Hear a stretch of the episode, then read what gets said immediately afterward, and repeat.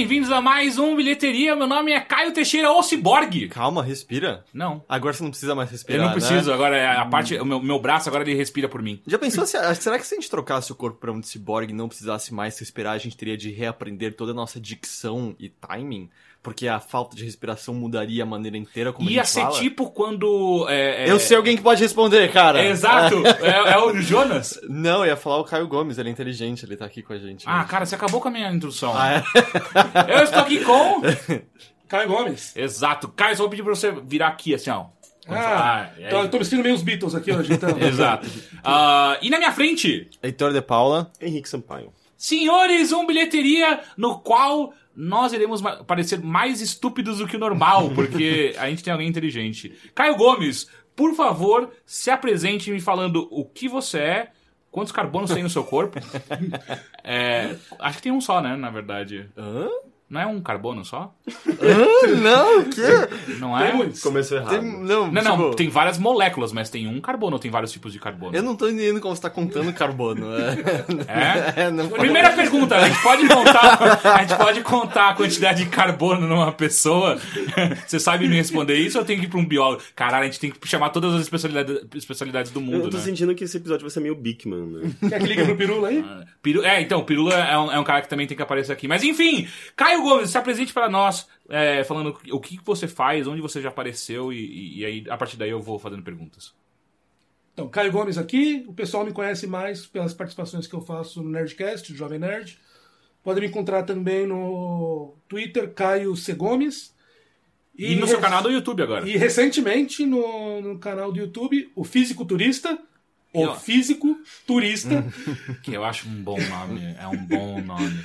principalmente para quem me conhece pessoalmente, que pode ver o meu grande físico. é, é uma boa tomada de nome. E você foi, foi pra Amsterdã recen- recentemente, não, já oito meses, né? Você falou. Oito meses. É, tá tá fazendo- oito meses é recentemente, né? Quando você considera uma vida toda morando em outro lugar. É? Eu acho. Talvez. O que, que você acha? É, Ah. é- é? Não sei, eu já, já sente bastante, já me sinto lá bastante em casa já. É, é engraçado voltar para São Paulo essa semana e sentir que não parece tanto casa quanto parecia oito meses atrás. Entendi. Então eu acho que já é meio a meio. E me fala assim, você é formado em física. Isso, E, é- e- e você faz exatamente o que lá, na- lá em Amsterdã? Você é físico lá também? Então, eu trabalho há, desde 2008, quando eu larguei a academia. Então, eu não tenho trabalhado diretamente como, como pesquisador, Aham. mas eu tenho trabalhado em áreas que são adjacentes à pesquisa acadêmica, mas que precisam de um bom conhecimento de como funciona a pesquisa. Trabalhei muitos anos no mercado financeiro, eh, desenvolvendo modelos de trading para a bolsa de valores, então robozinhos que compravam e vendiam ações de maneira automatizada. Você é um capitalista. É, mas isso do tipo, você estudou economia também? Não. é, é, basicamente, assim, um pouco de finanças, claro que eu estudei para poder entender como funciona melhor, mas a ideia mesmo era que tentar você tentar olhar como funciona a estatística que está ocorrendo na bolsa para você tentar tomar decisões ali. Uhum. E sim, eu me considero meio a meio capitalista, tipo, podia chamar o Zamorano? Zam- Oh, o Zamiliano. Zamiliano. Zamiliano. Zamiliano pra te bater um papo aqui e a gente podia tomar alguma coisa no final pra, ficar, pra fazer a paz de novo. Mas aí era meio que a questão, então você olhava pro sistema financeiro e entendia como ele era, vamos dizer, como um sistema, e aí a partir daí construía esses robôs pra dizer, olha, nesse nível tal você compra, nesse nível tal você vende. Exatamente. Entendi. Se tá acontecendo tal coisa, provavelmente eu acredito que vai subir por mais tanto tempo. A minha especialidade era fazer coisas que eu chamo de alta frequência. Então, eu tomar uma decisão do que vai acontecer nos próximos 5 segundos e, tom- e tentar com isso tomar uma decisão se eu devia comprar ou vender nos próximos. para fazer uma transação de compra e venda em segundos de diferença. Que é que causa aquelas loucuras que a gente vê os caras, compra, compra, compra, vende, vende, É vende. muito mais rápido do que aqui. E aí o seu robô tá de boa lá, já tendo fazendo feito. isso porque ele está tomando decisões em milissegundos, Uhum. um tempo que nenhuma pessoa é capaz de pensar. Então, fiz isso por muitos anos. Em 2012, eu fui. Recebi uma proposta para Uhum. largar o mercado financeiro. Ah, o que meu médico ficou muito feliz. Ah, porque quem está. Vocês não estão vendo, mas o meu lado físico-turista não era tanto Então, dessa maneira, em 2012, ah, eu tinha engordado já 30 quilos na época. Caralho. Mas o estresse ajuda muito. né? Sim, sim. O estresse ajuda muito, a pressão ajuda muito. Então, em 2012 eu resolvi trabalhar no largar e fui pro mercado, fui pra internet e eu fui acabar desenvolvendo a área de, de Big Data para um, pra um dos maiores sites aqui do país, que é o Apontador MapLink. Fiquei lá até comandando o, o time de, de Big Data, busca e, e, e Data Science em geral, até 2015, ano passado, que eu recebi uma proposta do Booking.com para poder ir para lá trabalhar, comandar o time de busca. Então, a gente já tava, eu e a minha namorada, a gente já tava querendo sair, eu estava buscando oportunidades fora, tanto profissionalmente quanto por questões de, de segurança, a crise que a gente estava falando, já começava a sentir assim. Então, foi veio uma boa hora, então a gente aceitou ir para lá. Então, desde junho de 2015 eu tô morando em Amsterdã, que é onde fica a sede do Booking.com. A gente está lá tomando conta. O meu time é o time de busca mesmo. Então, tudo que é como encontrar as coisas, onde elas estão, é meu time que toma conta. Eu achei curioso porque o Booking teve uma festa mal grande recentemente, né? De- você viu minhas fotos? E- Então, o curioso é que eu descobri quantas pessoas eu conheci que estão em Amsterdã trabalhando no Booking, porque eu, eu vi você, o Camilo, que era TI do Jovem Nerd. Guilherme Camilo, Guilher- sim. Tem um outro Guilherme que eu esqueci o nome. Guilherme Albuquerque. É isso, você conhece ele também? conheço ele. E o outro, putz, ele. Ah, como era o nome dele? Ele. já, conversei, já conversei com o Guilherme Albuquerque Ah, é? sobre vocês lá. E o outro, eu esqueci o nome dele, mas ele foi o cara que fez o Lectronic na época que o Lec existia. Eu esqueci o nome dele agora. Mas, tipo, toda uma galera que tava no Booking, e aí, tipo, minha timeline tinham várias fotos de uma festa que parecia maior do que shows que eu já fui. É, então, é porque o Booking é o maior empregador de Amsterdã.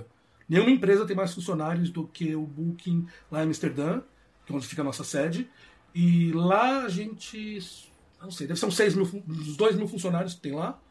São seis prédios que ficam lá. E no total, o Booking tem 10 mil funcionários no mundo todo. Só que eles levam uma boa parte para fazer essa festa do fim de ano, barra início de ano. Mas é claro que a festa é em Amsterdã, afinal de contas é onde você consegue drogas de- le- legalizadas. Cara, mas você consegue maconha legalizado? Vai, maconha nem é droga, convenhamos. Não, você tem. É que assim, eles não perseguem ah, muitas pessoas. Então você vê. Quando- eu lembro quando eu fui fazer minha entrevista lá, tinha umas placas que estavam na rua. É, turistas morreram por. Overdose de maconha. Ah, não, eu, Overdose eu de- lembro, era uma, era uma heroína zoada que tava sendo vendida ali. É. Por favor, eu não lembro se era compra de pessoas. É, agora eu não lembro se- assim. Se você eu- vai é. comprar heroína, compre Mas de é, não, mas eu, eu lembro que eu li. Eu não lembro agora se era exatamente uma heroína zoada ou se era uma cocaína que tinha um pouco de heroína e aí, tipo, as pessoas estavam cheirando e aí tava fudendo muito forte com É, eu elas. sei que já tava assim. Então, é, lá eles têm essa política de não perseguição. Então, basicamente, drogas. Existem regras. Você não pode vender álcool nos coffee shops, onde vende maconha, por exemplo. É, você não pode ter um coffee shop perto de uma escola. Mas, tirando essas coisas, eles têm uma política de não perseguição realmente do uso de drogas. Mas aqui em São Paulo, desde que você seja branco também, então... É... É a política de não perseguição da polícia. é. É, se você for branco e tiver cara de classe média, então. Pode estar com cocaína no bolso, ninguém vai te perseguir. É Inclusive boa. o cara vai repartir, repartir com você. É, é, mas, enfim, e aí agora você tá em Amsterdã. Você sente, obviamente, mas o quanto é a diferença entre Amsterdã e São Paulo pra você? Onde você sente mais essa diferença? A maior diferença que eu sinto é locomoção. Ah, é?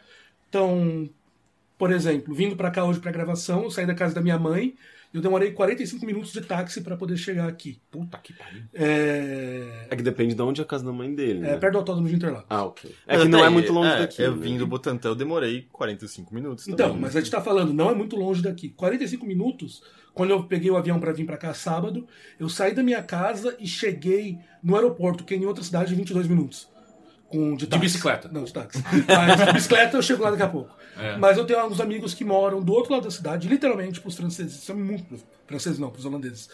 Isso é muito longe e é 45 minutos de bicicleta pra chegar na casa deles. Então, a diferença, assim, quão São Paulo é grande, é uma coisa que você só se toca mesmo quando você começa a morar em outros lugares. É, eu morei algum tempo em Paris, três, dois anos e pouco eu morei em Paris, e mesmo assim eu não tinha sentido essa diferença agora. Não sei, você vai ficando mais velho, você vai ficando mais ranzinza. Ah, sim, eu, eu, eu, Imagina, imagina o Teixeira daqui a uns 10, 15 anos. Eu todo de robô, me virei um androide. Até lá, tá, tá no bom caminho, tá no bom caminho. Pode Quant- chegar. Quantas cirurgias por ano já agora? Ah, ah, não, cirurgia é uma só. Porra, peraí, mas eu tenho duas placas de titânio. Eu descobri que é titânio, não é aço cirúrgico. Então você não passa mais em detector de metal. Eu não sei.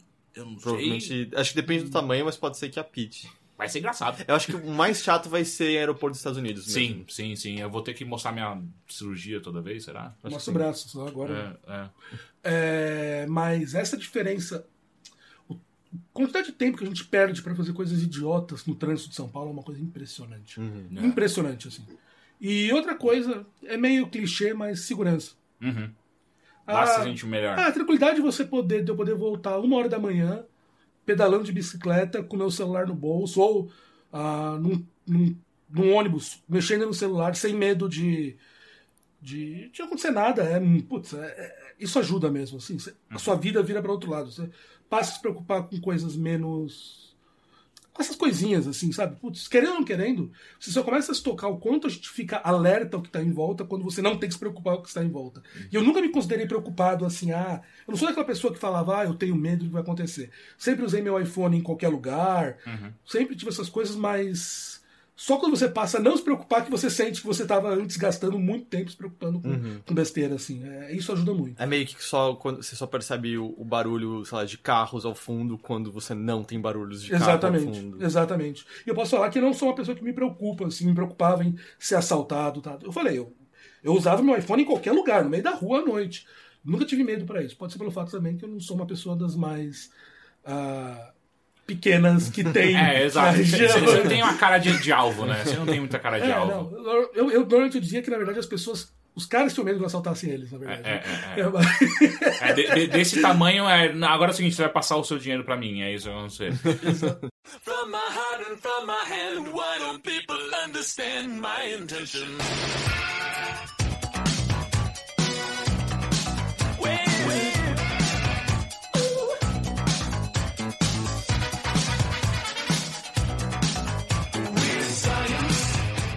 É, tá, e é o seguinte, enfim, a gente passou por toda essa introdução porque, pra ficar claro que você é uma pessoa muito mais inteligente que nós três juntos combinados. Eu, eu, eu, eu, pra acho que eu vou, eu- vou começar a vir aqui porque eu começando a me sentir bem, assim, por uma É, quantidade né? de elogios. Assim. Porque é, o que eu quero saber primeiro é, a, a nossa conversa de você participar de um podcast começou no podcast do Master of None, do Bilheteria, que eu não lembro qual número que é agora, 50 Não é? Calma aí, que eu tava ouvindo ele vir. Exato, você tava escutando ele, inclusive, ó, já mais inteligente que eu, se preparou muito melhor pra entrevista. 58. 58. Que foi lá que a gente fez qual pergunta estúpida, ou a gente começou a comentar sobre o assunto babaca que você falou, ah, é, esses caras precisam de ajuda. Não, na verdade foi naquele que vocês falaram que iam me chamar. Daí Exato. Eu, daí eu mandei uma DMzinha. Opa, vamos lá. Mas vocês estavam conversando que alguém tinha ouvido uma notícia que um buraco negro tinha arrotado alguma coisa. Ah, sim, foi o Heitor. Foi o Não, Heitor. fui eu? Foi você que falou Foi o Henrique. dessa Eu Eu notícia. não. Eu não É, Acho que comento foi você que falou coisas. dessa notícia, eu cara. acho. É, é, é. Hum, droga, maldição. E aí, é E aí? verdade que ele arrotou? Não, então. É, De maneira muito simples, sim, é verdade. Pronto, então fui eu que falei, com certeza. Mas. O... Porque a questão que vocês passaram bastante tempo discutindo lá Hum. era se era possível alguma coisa sair ou não do buraco negro. Vocês lembram disso? Sim. E o que eu falei comigo sozinho, que vocês não puderam ouvir, obviamente. Eu ouvi, porque eu senti a orelha direita quente. Não, eu não xinguei ninguém, não se preocupa não. Mas o que eu falei sozinho, que vocês não puderam ouvir, é, é que, na verdade, o que essa notícia mal explicou foi que não é que alguma coisa saiu de dentro do buraco negro. A coisa. O que acontece? Vamos imaginar que o Sol ele tem os planetas em torno dele. Esses planetas estão oscilando em torno do Sol, eles estão presos pelo Sol. Da mesma maneira, você tem um buraco negro, que é um- uma estrela muito, muito massiva. O, que, o que isso significa? Que existe um ponto que, a partir do que você passa, é impossível sair, mas existe uma distância. Se o Sol hoje virasse um buraco negro, tirando que a gente não ia ter mais luz a diferença da órbita da Terra não ia acontecer nada, ia continuar sendo a mesma. Ah, ele não ficaria mais. mais Gra é, é, ele não atrairia mais. Vamos falar, se você, Você pegasse... fica com medo de usar uma palavra imbecil também. É, grave. A gravidade seria maior, né? Tipo, vai, não. É, se vamos falar que você pegasse o Sol e apertasse ele, Aham. apertando ele até ele ficar. O Galactus já fez isso uma vez. Eu vi num quadrinho. O Low Ridge também. É, é, é. Então, se você fosse apertando ele. Não peguei a referência. É, se você fosse apertando ele até ele ficar muito pequeno, mantendo a massa que ele tem, ele poderia virar um buraco negro. Tá. Só que, pra gente aqui na Terra, a órbita não ia mudar. Porque a única coisa que depende pra, pra órbita é a massa. Ok. Então, se você apertasse ele, não ia mudar nada. Mas existe uma determinada distância dele Hum. que a velocidade que, que, que as coisas, o planeta teria que orbitar é tão alta que ela seria maior do que a velocidade da luz. Isso implica que nada pode sobreviver naquele pedaço. Então ela, com certeza, tudo que está a partir daquele ponto em diante é atraído para dentro do buraco negro. Beleza? Eu não sei se vocês estão vendo, mas eu tô com uma cara de. Caralho! Ele tá, ele tá com essa cara. o planeta ia poder ficar mais rápido que a velocidade da luz, cara. Então, o que acontece? Esse é o planeta do The Flash. Não, na verdade ele não passa a velocidade. do- Não, ele passa, em algum momento ele passa, ele né? passa, porque ele corre na esteira para poder voltar É no verdade. Foi é. pra outras melhor- dimensões. A melhor, a melhor máquina do tempo possível, né? Uma Correndo uma esteira. né? de- Quando eu vou pra academia, isso não acontece. É, Mas. Então o que acontece? Você sabe que. Como das coisas estão orbitando, perto de, de do buraco negro, você pode ter matéria, gás, essas coisas rotacionando em torno dele. À medida que eles vão ficando mais próximo do buraco negro, elas vão cada vez oscilando mais rápido, ro- rotacionando em torno dele mais rápido, até que chega uma distância que ela é com certeza atraída, que ela não pode andar mais rápido. Essa matéria rotacionando em torno dele, como ela está girando cada vez mais rápido, mais rápido, ela vai esquentando. Então ela vai esquentando, esquentando, esquentando, e ela começa. Chega um momento que ela fica tão quente quanto um sol e mais quente que um sol. Então ela começa a emitir luz. E é essa Então vira vários pequenos sóizinhos não, em em torno volta. dele é como do- se fosse um, um disco de todas as direções em torno dele. Então, o buraco negro em si, você não vê o buraco negro, porque em torno dele ele está emitindo uma quantidade absurda de luz. Em torno dele. Até que chega um momento que que ele deixa de existir, que ele não tem mais luz. Então é como se fosse em torno dele uma matéria de gás girando muito rápido, emitindo muita luz, e depois, depois de um ponto vira tudo negro. Tá. Mas não tem todo aquele negócio que nem a luz consegue escapar do, do buraco negro? Então, mas ela, ela não consegue escapar De dentro dele. até a partir dessa distância, que a gente Ah. chama de raio de Schwarzschild. O nome muito feio. Ok. É, basicamente, é como se a partir dessa distância, qualquer corpo que tivesse que estar lá para poder ficar naquela distância, ele teria que andar mais rápido que a luz. Como nada pode andar mais rápido que a luz, nada escapa. Então, a partir de lá, tudo é atraído com certeza para dentro do buraco negro. Para fora daquela distância, os corpos vão andar muito rápido para poder ficar naquela distância. Então eles vão andar tão rápido que eles emitem luz. E é essa luz que está sendo emitida por essa quantidade de gases em volta do buraco negro que foi detectada, que é o esse raio-x, que a gente fala que é o halo do buraco negro. Halo, ou halo. Depende da língua. Ah. Pô, não foi uma rota de verdade. Não, foi, Não. não Ah. foi, mas foi isso que você viu. Então é muito legal porque você. Existem objetos que a gente detecta é, com, com radiotelescópios, tudo que é chamado quasares. Basicamente a gente não sabe exatamente o que é um quasar ainda. Uma hipótese que se tem é que eles sejam buracos negros que estão rodando. Então eu estou fazendo movimentos com as mãos, vocês não estão vendo, então desculpa.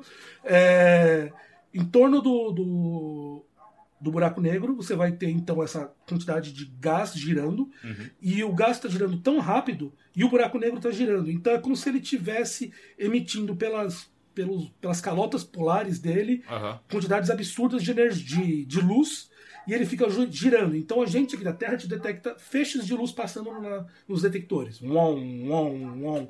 E eles são altamente precisos. Então, como é que a gente sabe? Porque para poder ter, que é um buraco negro, que para poder ter aquela quantidade de radiação sendo emitida, a gente consegue calcular qual que seria o tamanho do objeto. E pela medição a gente sabe que seria impossível um objeto normal ter aquele tamanho. Então ele só, serve- só consegue ser um buraco negro que sobra. Mas e. Aliens. Aliens. Aliens podem ser. Ok? A gente viu, viu o contato. Uma pergunta que talvez seja, seja meio estúpida, mas. Mas o é que, essa que eu quero. O é que essa acontece com a matéria que é atraída pelo buraco negro? é o que a gente, o que acontece é o que a gente chama de um nome muito bonito, principalmente estando na casa de pessoas que cozinham muito bem, é a Nina, você cozinha muito bem. É, chama espaguetificação. Mentira. É nome que se Já estou com água na boca. Espaguetificação. Então, o que acontece? É, vocês sabem como funciona a maré? Maré aqui da Terra? Eu tô com vergonha de É, falar. eu vou presumir É, que sim, mas provavelmente não. eu, eu, eu acho que sei. É, É. tem- a lua influencia de igual maneira. Perfeito, a lua influencia. Ponto para Grifinória. Ok. É, o que acontece? A Lua, ela tá próximo da Terra e ela tá atraindo também a, a Terra atrai a Lua, a Lua atrai a Terra. Só que a Lua é muito menor, então ela ela não consegue fazer estragos muito grandes. Mas o que ela faz é puxar a água. A água é puxada para mais próximo da Lua. Tem mais alguma coisa que é puxada pra próximo da lua? Eu conheço umas pessoas que são É? um pouquinho lunáticas. Muitas. É. mas o que, o, que, o que acontece? A mesmo a Terra é puxada, mas a Terra é muito dura, é muito rígida, então não acontece nada. E a água, ela acaba sendo atraída para mais próximo da Lua.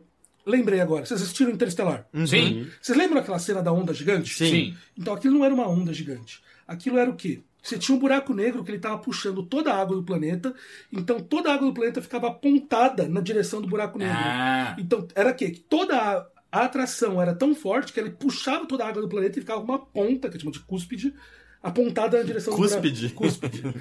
Eu já fiz isso aí. Muitas vezes ao dia. É, que fica apontada na direção do buraco negro. Ah. Ou do, do- e tem uma na direção contrária também, mas é porque... Porra, eles pousaram bem lá? Eles pousaram. Então, e ele tava. Só que é porque ela ficava girando. Então, a cada período de rotação do planeta, eles passavam por aquela onda gigante lá. Que não era uma onda, era a maré. Um cúspide. A cúspide. Cúspide de água. Então, é como se você tivesse é, uma ponta que é a, a ponta de água que está apontando no corpo que está puxando, porque ela é muito mais mole. Isso acontece porque ele fica aquela ponta, porque a Terra é muito mais dura e ela está um pouco mais longe do que a água, então a água é atraída mais forte, depois a Terra é menos atraída e a outra ponta é menos atraída, então ela fica ovalada nas direções do, do, do buraco negro e na direção contrária do buraco negro, fica meio que puxadinho nessas duas direções. Deu para entender mais ou menos? Sim, mas só que quer dizer então que na maré, quando eu tô olhando pra um mar e eu vejo uma onda. Do outro lado da Terra tem uma onda também. Caramba, então cada vez que eu tô pulando uma ondinha, tem um japonês pulando uma ondinha também. É, A onda de maré é maior do que essa, mas. Mas vamos falar que no, no Interestelar, naquela ondona, do outro lado do planeta, tinha uma outra ondona daquele tamanho também. E. A água, por exemplo, por- então aquilo que tu tá falando é um corpo fraco, um- um- uma lua, um sol, puxando a água. Quando você vai se aproximando cada vez do buraco negro, a força gravitacional é cada vez maior. Então, até que chega um momento que a, que a força entre o topo da tua cabeça e o teu pé, se você está caindo em direção dele, é tão forte que você vai sendo esticado e você é quebrado em partes menores. Você vai se aproximando cada vez mais, a distância das suas células se torna grande. Então, suas células são quebradas. isso dói? E isso é. É porque é tão rápido. Eu acho que né? a- Na verdade, é, eu não, acho que essa altura já não mais. É, não é mais nem a Eu não questão. estaria mais preocupado nesse momento. assim. Mas tudo Nessa- bem, eventualmente você só vai aparecer no quarto da sua filha. E tá tudo e mexendo em livros. É, mas a questão é: se tivesse sido um, braço, um, um buraco negro tivesse quebrado meu braço, teria doído tanto? Acho que não, né? Eu acho que ele só quebrou seu braço e sobrou o cotoco ainda. Ia, ia doer sim. É. Porque você ia ter ainda por cima um monte de espaguetinho pendurado. Caralho, né? É- é- Que estranho que ia ser. Física é uma coisa estranha. Mas afinal, a matéria acontece o quê? Eu não Então, chego, não, não tive ela- a resposta. Não, e aí- daí isso vai, cada vez mais que se aproxima, tudo vai sendo destruído. Até que os átomos vão ser destruídos, os quarks vão ser destruídos. Toda a matéria cada vez mais próxima do, do centro do buraco negro é destruída. Tudo, tudo, não, não sobra estrutura material nenhuma. Então, tudo que é caído, você. os- o astronauta, o pobre astronauta, o pobre do Cooper caindo lá, ele primeiro ia ser destruído, o corpo dele, depois as moléculas, as células, os átomos, os quarks, e tudo seria destruído quanto mais se aproxima. Que a força gravitacional é tão absurda que ela viraria nada. Mas, Mas ela isso- vira uma espécie de poeira estelar, assim, e é Não, espalhada porque era pelo... muito grande, né? Sim. Poeira Mas, é mas- mas grande, isso né? não vai contra a, a- aquela máxima A de que nada. lá, não, assim, mas de que que- nada se destrói, nada se cria, tudo se A transforma. energia tem que se manter a mesma. Exato. Então, é, aquilo viraria. hum, então, essa é a questão que a gente não. E- esse é um tema em aberto na física. Porque essa descrição que eu estou dando é uma, é uma descrição que eu chamo de clássica. Tá. O que aconteceria, para explicar exatamente o que aconteceria, você precisaria estudar quanticamente o que acontece. E isso que a gente está falando é uma Ou jogar alguém lá e ver o que acontece.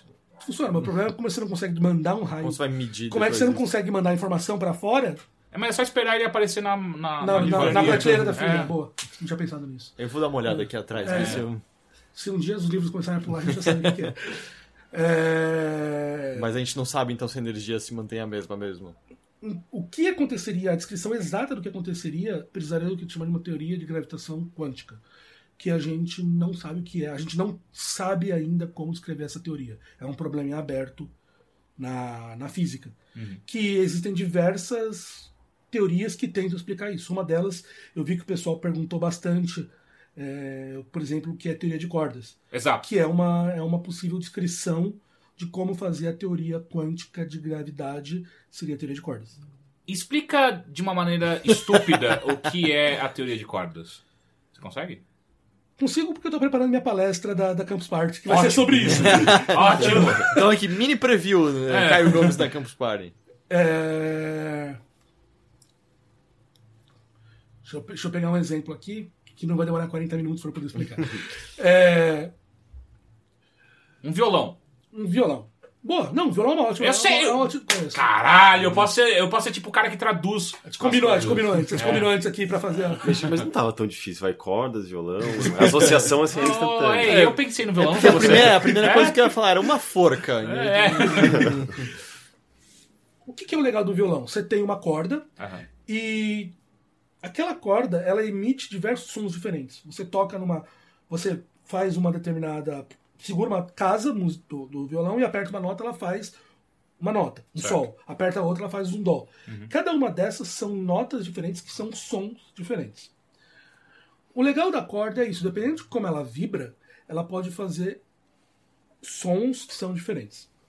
É, o que os caras. Qual que foi a ideia então? Quando a gente começa a. Ao longo do século XX, a gente foi entendendo como a matéria subatômica era formada. Antes, vamos falar, século XVIII, a gente não tinha ideia de como a matéria atômica era formada. A gente achava que eram fluidos. A partir do século XX, a gente começou a Ah, que burro.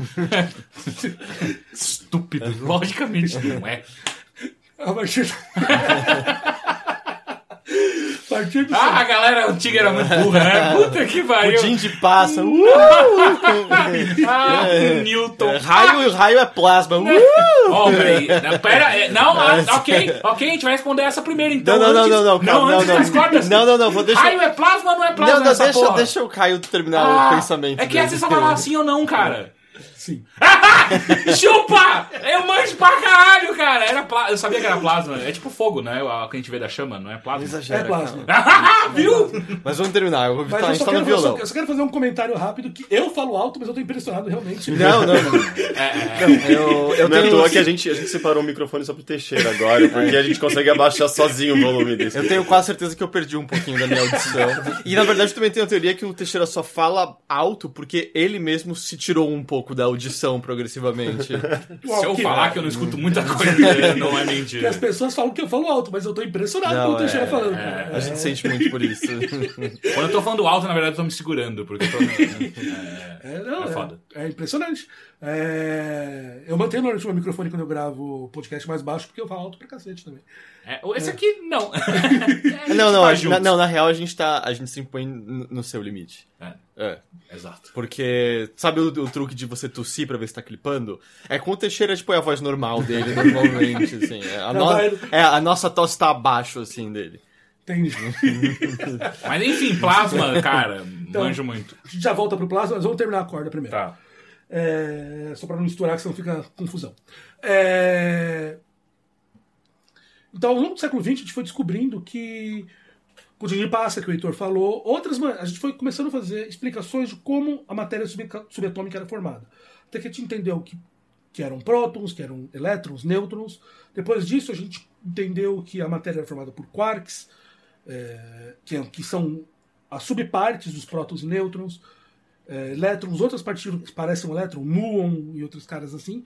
Então a gente tem um- uma, uma descrição de uma vintena aí de partículas que são a descrição básica da matéria. É, o que. Tem um problema que aparece ali. A maneira que essas partículas interagem é tão específica que se você alterasse, eu mantenho todas a, a a força que cada uma delas se atrai de maneira constante, altero só um pouquinho uma delas. Isso seria o suficiente para poder destruir. O universo não seria possível de se formar se o valor de qualquer uma delas fosse levemente diferente do que é. Tá. Então, É meio como quando você faz, sei lá, fractais, que você muda um e aí ele simplesmente desmonta e sai que nem louco. Isso, e... isso, a ideia, imagina só, só que a gente fala, os números que são para elas, para aquelas, para essas 20 partículas básicas se interagirem tão precisamente ajustado que se qualquer um deles fosse minimamente diferente, o universo não em si não poderia existir. Então você fala que qual que é a sorte que a gente tem de todos os números serem tão precisamente ajustados que eles permitam a formação de planetas, galáxias e vida.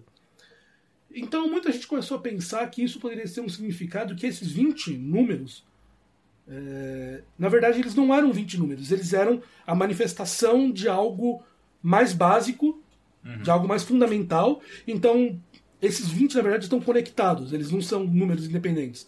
Todos eles, eles são muito bem ajustados porque é impossível que você mexa um deles sozinho sem mudar os outros. Todos Teria eles são- algo regendo todos Algo- eles. Exatamente. Então as pessoas começaram a pensar que seriam. Como é que a gente poderia modelizar isso? E uns caras tiveram uma ideia, não é tão simples explicar o porquê eles tiveram essa ideia, mas eles começaram a tentar modelizar que todas essas partículas elas vinham por uma formação que era que no centro dessas partículas, em vez dessas partículas serem pontuais, dentro delas você teria minúsculas cordas vibrando e que cada uma dessas partículas seriam vibrações diferentes dessa corda fundamental, que seria minúscula, minúscula, do tamanho 10 a menos. Mini micro nanopico. Isso, é, isso muito, menos, muito menos que pico. Tá. Muito menos que pico. Que é menos 12. É, não, a gente tá falando de menos 20 a menos 30. Ok. É muito menor. Tem nome pra isso? A gente fala que a... o nome, assim, no, no sextante, a gente fala que é a distância de Planck, em física. Ok. É... Planck é o cara que se tivesse alavanca moveria o universo. Essa eu não conheço. Ah, então pode ser que eu esteja errado. Quê? Planck é o cara que... Eu me lembro de alguma citação que é, tipo, me deu uma alavanca grande o suficiente, eu moverei o universo. Algum professor de física me falou isso. E você não lembrou do Planck que é a madeira do Dudu do Edu? Não, Planck pra mim, muito antes, veio o Pato Verde do Tiny Toons. Ah, esse é o Planck. É, enfim. Ok. Plankton também, né? Ok, ok, ok. É assim que a gente trabalha. É, é- é puxando coisas da, da nossa vida estúpida pra tentar entender. O- Eu acho que vocês estão. Vocês estão... Como eu falei, eu já tô mexendo muito bem aqui. O pessoal tá me, tá me puxando muito minha bola aqui. Puxando muito minha bola. É... Tá, então são vibrações. a- a- basicamente. É a- uma cordinha minúscula Isso. que vibra do jeito certo Isso, e aí cada todas as dessas- coisas em volta Cada estão... uma dessas vibrações, quando ela vibra de uma determinada maneira, é um quark. Quando ela vibra de outra maneira, é o elétron. Quando ela vibra de outra maneira, é um fóton. Mas a gente fala de vibração, a gente fala de quê? De ondas? De. de... Pensa como se fosse uma, uma corda fundamental. É difícil você explicar. É muito. muito Mas é como se fosse, abstrato. imagina se fosse uma corda de energia. Tô fazendo uma analogia aqui. E essas cordinhas estão vibrando, estão vibrando e como ela vibra, como ela realmente balança, o, quando ela balança uma determinada frequência, aparece um quark, quando ela vibra de outra uma frequência, aparece um elétron. É tipo se a corda fundamental fosse o saxofone e a gente estivesse escutando Kennedy. E o Kennedy é a vida. Sim. Eu fui tão longe que eu consegui fazer. Ele, ele achou que é melhor que era só dizer sim. Eu tenho- A gente sai disso, Kennedy é vida. É, é verdade, porque quando você tá escutando o Kennedy num filme pornô, é, ele tá falando sobre a- sexo, que é a vida. Gente, você E- vê e- Kennedy no filme pornô? Que filme Não, pornô não, que ele não aparece. assiste? Ele Ele diz não é porque, tipo, Não, o sim, mas saxofone você dele. É que ouve. o saxofone dele parece muito stock music de. A gente, a gente tem que lembrar que gente- sempre quando a gente faz essa- essas associações de música cafona em filme pornô, eles estão parados, tipo, sei lá, nos anos 80 Pois pra é, baixo. é, nada que eu vejo de pornografia hoje em dia tem música de fundo Ah, sequer. não, sim, mas aqui todas são ruins, né? É. Eu- eu Tem umas boas, às vezes eu reparo na trilha sonora de filme Poderia pornô. fazer aquela piada que nada que, que as pessoas ouvem de pornografia agora tem som, porque todo mundo ouve no mudo, né? Então. é, Nossa, a música, a, a música não, mas o som faz diferença. Então sim, mas é que eu sinto que hoje em dia essa é a barreira, assim, tal qual quando você era adolescente, tipo, yes, ninguém em casa, eu posso, tipo, entrar no bate-papo do UOL, imagens eróticas. Hoje em dia o desafio é, yes, eu consigo ver com som, porque tipo, todo mundo tem um celular no banheiro pra ver o negócio. Gente, né? põe um fone. Ah, mas é meio esquisito levar o fone pro banheiro. né? Chega no banheiro, pega o fone do É, Eu tô sempre com Concha, né? Deixa eu levar meu Beats aqui rapidão pro banheiro. Eu já fiz isso. Mas e só, só assim, é, a, a teoria das cordas, é, ela é aceita de maneira unânime hoje em dia pela comunidade científica física? É, ela é uma proposta de teoria física. Então, quando a gente fala em teoria, é o quê? Não, vamos lá. Ela é uma teoria física. Ela não é aceita é, universalmente como uma resposta. Por quê? Porque para você ser uma coisa ser aceita como uma possível explicação do universo em qualquer área, ela tem que ser capaz de me dar previsões hum, mensuráveis, que eu possa fazer um experimento, ir lá e medir, fazer essa medição e dizer se aquilo está certo ou está errado. A teoria de cordas faz isso. No entanto, as quantidades de energia necessárias para poder medir são tão altas que a gente não tem tecnologia disponível para poder medir ela. Algumas previsões indiretas delas poderiam ser medidas pelo LHC. É, então, basicamente, são algumas propostas de. Porque uma coisa interessante que eu acabei não comentando, quando você faz essa teoria de cordas, que seria basicamente então você falar que todo o universo é explicado por essas pequenas cordas univers- é, fundamentais, O Kennedy tocando o saxofone. Kennedy tocando saxofone fundamental do universo, o... isso essa teoria ela me traz diversas consequências para isso. Uma delas é que o... essa teoria não é bem fundamentada matematicamente, quer dizer, eu escrevo as equações e eu tento, eu escrevo as equações e eu falo, ah, esse universo tem quatro dimensões, que é o nosso universo, né? Três dimensões espaciais e uma temporal. Essa teoria não funciona. Cinco dimensões não funciona. Seis dimensões ela não funciona. Ela me estabelece que o universo, para funcionar, teria que ter dez dimensões. Ok. E então, daí seriam quatro. Daí, por que a gente não está vendo dez dimensões? A gente está vendo que o universo tem quatro dimensões. A gente está vendo aqui. É, a E gente... eu já tenho dificuldade na quarta, assim, ela me passa meio despercebido às vezes. Eu, eu acertei, é tempo a quarta, né? Quarta é ok, ok, então... é- Então, é, É, você não tá sendo estúpido agora. é, eu, não, eu tentei fazer uma piada, mas não, não consegui pensar nenhuma no momento. Mas isso me faz lembrar muito do Carl Sagan tentando explicar o que é uma a- até a décima até, até a décima dimensão. Ele tem um vídeo no YouTube Carl se Sagan procurar. não, né? Carl Sagan não, o não, pera, não é o Carl Sagan? Pera, Porque quem? o Carl Sagan morreu em 90 e pouco. É, Exato, e ele tenta explicar Você não, isso. você não tá pensando naquela outra imagem que todo mundo roubou dele, do relógio? Não, não, não, o não, não, não, não, não. Tem um vídeo dele tentando explicar. Não, não que o nosso universo tem 10 dimensões, ele tenta explicar o que seria um universo com 10 dimensões. E É. aí ele faz vários exemplos que daí, é, exatamente, na quinta você já. O quê? Eu, eu não, eu não- É, não- Pode ser, eu não, não conheço. Não conheço Eu acho que se a gente procurar, a gente vai achar. não- já, vou, já vou dar aquela olhadinha. Eu sei que se a gente procurar Kennedy, é, a gente não vai achar ele. É, seria provavelmente no Cosmos original, né? É, eu acho que foi no Cosmos original. Não- não- Mas é que o que ele tá dizendo é que a teoria é muito depois, né, do, do Cosmos original. É, en- é, então, ela já existia naquela época, mas não era tão forte como ela era. Então eu não imagino. Assim, Por que que alguém por faria que o? Carl Sagan falaria disso É naquela porque eu acho que ele é muito inteligente. Muita vanguard, né? Se, for, é, se fosse o Neil deGrasse, poderia ser, porque ele falando que é totalmente uma teoria bastante em voga. Ah, mas Bom, 10 dimensões. 10 dimensões, só que como a gente não vê elas, a, a explicação é que essas teorias, essas dimensões, elas estão compactadas, elas são tão pequenas, elas foram enroladas. É como se você pegasse um, um, um fio de telefone. Hum. Um fio de telefone, se você olha a distância, você está olhando aqui na janela, eu estou vendo os fios de telefone lá fora. Quando eu olho, quando eu olho para eles, eles são tão fininhos que eu não percebo a existência deles Uhum. que eles são realmente grossos, assim. Mas uma formiguinha andando nele, ela consegue dar voltas nele. Porque a formiguinha é tão pequena comparado com, com o, O o quanto que o fio é redondo, que para ela, ela vê aquilo, vê a circunferência dele. Pra gente, é como se fosse uma linha reta. A gente não consegue dar a volta em cima do fio de telefone, é impossível. Então a ideia seria essa. Seis das dez dimensões estariam tão compactificadas, que a gente fala, tão enroladinhas, que a gente, no nosso tamanho, a gente não vê elas. Mas é, a existência dessas dimensões extras poderiam ser percebidas por algumas medições no LHC. Existiriam condições de perda de energia que aconteceriam numa colisão. Então isso é uma consequência indireta da teoria de cordas e a gente tentou medir isso e até agora não se tem nenhuma é, nenhum resultado compatível com isso. É, esse era o lance que o, o, que o LHC ia fazer, que tinha uns loucos falando, vai acabar o mundo, vai explodir. Não, não, não. O que, o que acontece é que a gente começou falando de buracos negros. Eu não fui completamente honesto quando eu falei que buracos negros não Eu sabia. não não emitem energia. É, Na verdade, quanticamente, esse é o resultado do Hawking, que foi o que fez o Hawking se tornar um cara, se tornar um cara muito famoso. O Hawking mostrou que buracos negros é, existe uma condição quântica, é muito difícil explicar o porquê acontece isso, sem desenhar alguma coisa, pelo menos.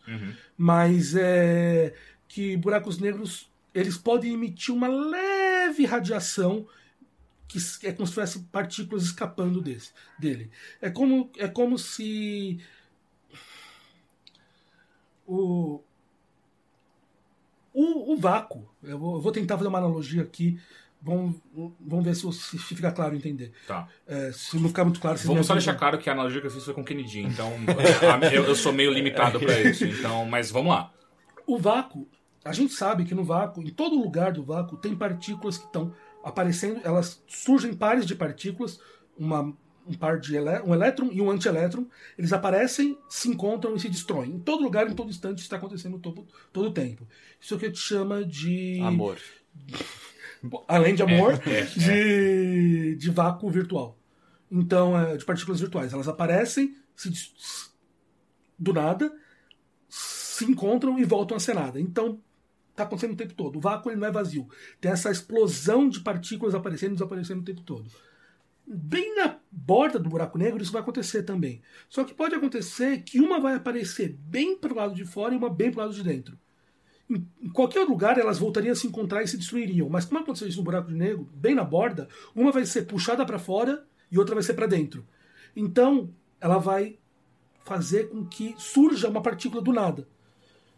Para isso não acontecer, uma partícula vai para fora e a outra partícula que iria para dentro, se as duas continuassem existindo, a massa do universo estaria aumentando. Então, é como o buraco negro perde um pouco de massa por essa que ele engoliu, que não, que não deveria existir. Então, uma partícula vai para fora e o buraco negro perde um pouco de massa. É como se ele tivesse, então, emitindo partículas para fora. É o que a gente chama de radiação Hawking, é o nome disso. É, então, ele está emitindo um pouquinho de radiação para fora todo o tempo. É muito difícil mensurar. É- é- a energia dela é tão baixa que é simplesmente impossível se medir isso. A não ser que o buraco negro seja pequeno. Quanto menor ele, mais alta a energia de Hawking. E que os caras tinham medo? Que por acaso uma colisão no LHC pudesse criar um pequeno buraco negro. Mas ele, se ele fosse muito pequeno, poderia ser que a energia que ele, que ele Hawking que ele liberaria seria tão alta que ela poderia fritar a Terra, literalmente. E isso era um medo É- embasado? Não. Ah, tá. Não, não era. Esse cara que fez isso, ele tem falado isso de para todos os grandes aceleradores, desde os anos 70, ele tem falado para todos eles. E a gente nunca ouviu. É impressionante, a gente vai morrer. Tá claro? O cara tá 30, 40 anos tentando avisar a gente. É assim, é assim que filmes acontecem. É, eu me lembro de ver umas fotos dele, ele parecia meio destacado da realidade, assim. Mas é sempre esses caras que têm razão. Não, são esses caras que a gente nunca deve ouvir. É? É isso que as séries de TV te ensinaram errado. O cara do, do Fringe, né? Tipo, Uhum, é. Aquele cara não seria um bom, uma boa pessoa. Tá, enfim. E agora o que a gente fez é, eu, eu mandei as pessoas enviarem perguntas pra gente, pra, pro, pro Caio, pra gente, não só a gente parecer estúpido, outras pessoas também parecerem. Ah, e aí, cara, veio uma cacetada de Ah, pergunta. Veio, veio. Mas eu Ah, posso depois eu fazer perguntas? Claro, claro. Então deixa eu fazer uma séria e aí você É que eu acho que as minhas tão, são fora do âmbito da física, então talvez depois. Tá, pode ser. Então, ó, é o seguinte, a gente tem, a, gente tem a, a primeira pergunta que eu vou ler aqui é do Pedro Comfort. Ah, ele pergunta, Caio, como físico, você consegue enxergar alguma aplicação... Peraí, alguma... é Agora, meu... Agora, agora, agora tá certo. Caio, como físico você consegue enxergar alguma aplicação, seja no cotidiano ou em coisas mais grandiosas da propriedade que o tempo tem de se dilatar conforme a aceleração de determinado objeto aumenta? Entendo que, que hoje essa problem- problemática já é bem compreendida para resolver pro- problemas de calibração de satélites e de GPS, etc. Mas conseguiríamos utilizar essa propriedade de alguma maneira a nosso favor? Eu nem entendi a pergunta, então. Não, então, eu A gente, pode, a gente pode criar tipo uma esteira muito, muito rápida pra todo mundo rejuvenescer. Que que Ou você não, ou não passar a idade, É. passar o tempo. Seria uma maneira de você poder ver o futuro. É, eu, já posso, eu já explico melhor Uhum. que isso, o que, o que eu quis dizer com isso. Mas o que ele quis dizer é o seguinte: a, na teoria da relatividade restrita, um objeto, a- o tempo, ele passa diferente para cada observador. Então, um- existe um, um famoso experimento mental que é chamado do, do paradoxo dos gêmeos, que basicamente é o seguinte: eu pego dois bebês assim que nascerem e eu coloco um numa nave Ser responsável. e é, não, físico é, cientistas não têm não tem coração. É, é, você coloca um dentro de uma nave, indo dar uma volta no universo, ele vai até uma outra estrela muito longe e volta. E outro fica aqui na Terra. O que a, a teoria da- da relatividade mostra que o, a- o tempo passa diferente para cada observador de acordo com a velocidade dele. Então isso significa que enquanto um vai estar fazendo uma aceleração indo para aquele para aquela estrela distante e voltando, o tempo vai se passar mais devagar para ele porque ele sofreu uma aceleração para fazer essa viagem. Ele saiu, acelerou, tá indo lá, des- desacelerou para brecar e voltou. Então, quando eles voltarem, vamos falar que pro da Terra se passaram 30 anos, o outro vai chegar com uma idade de 5 anos, por exemplo.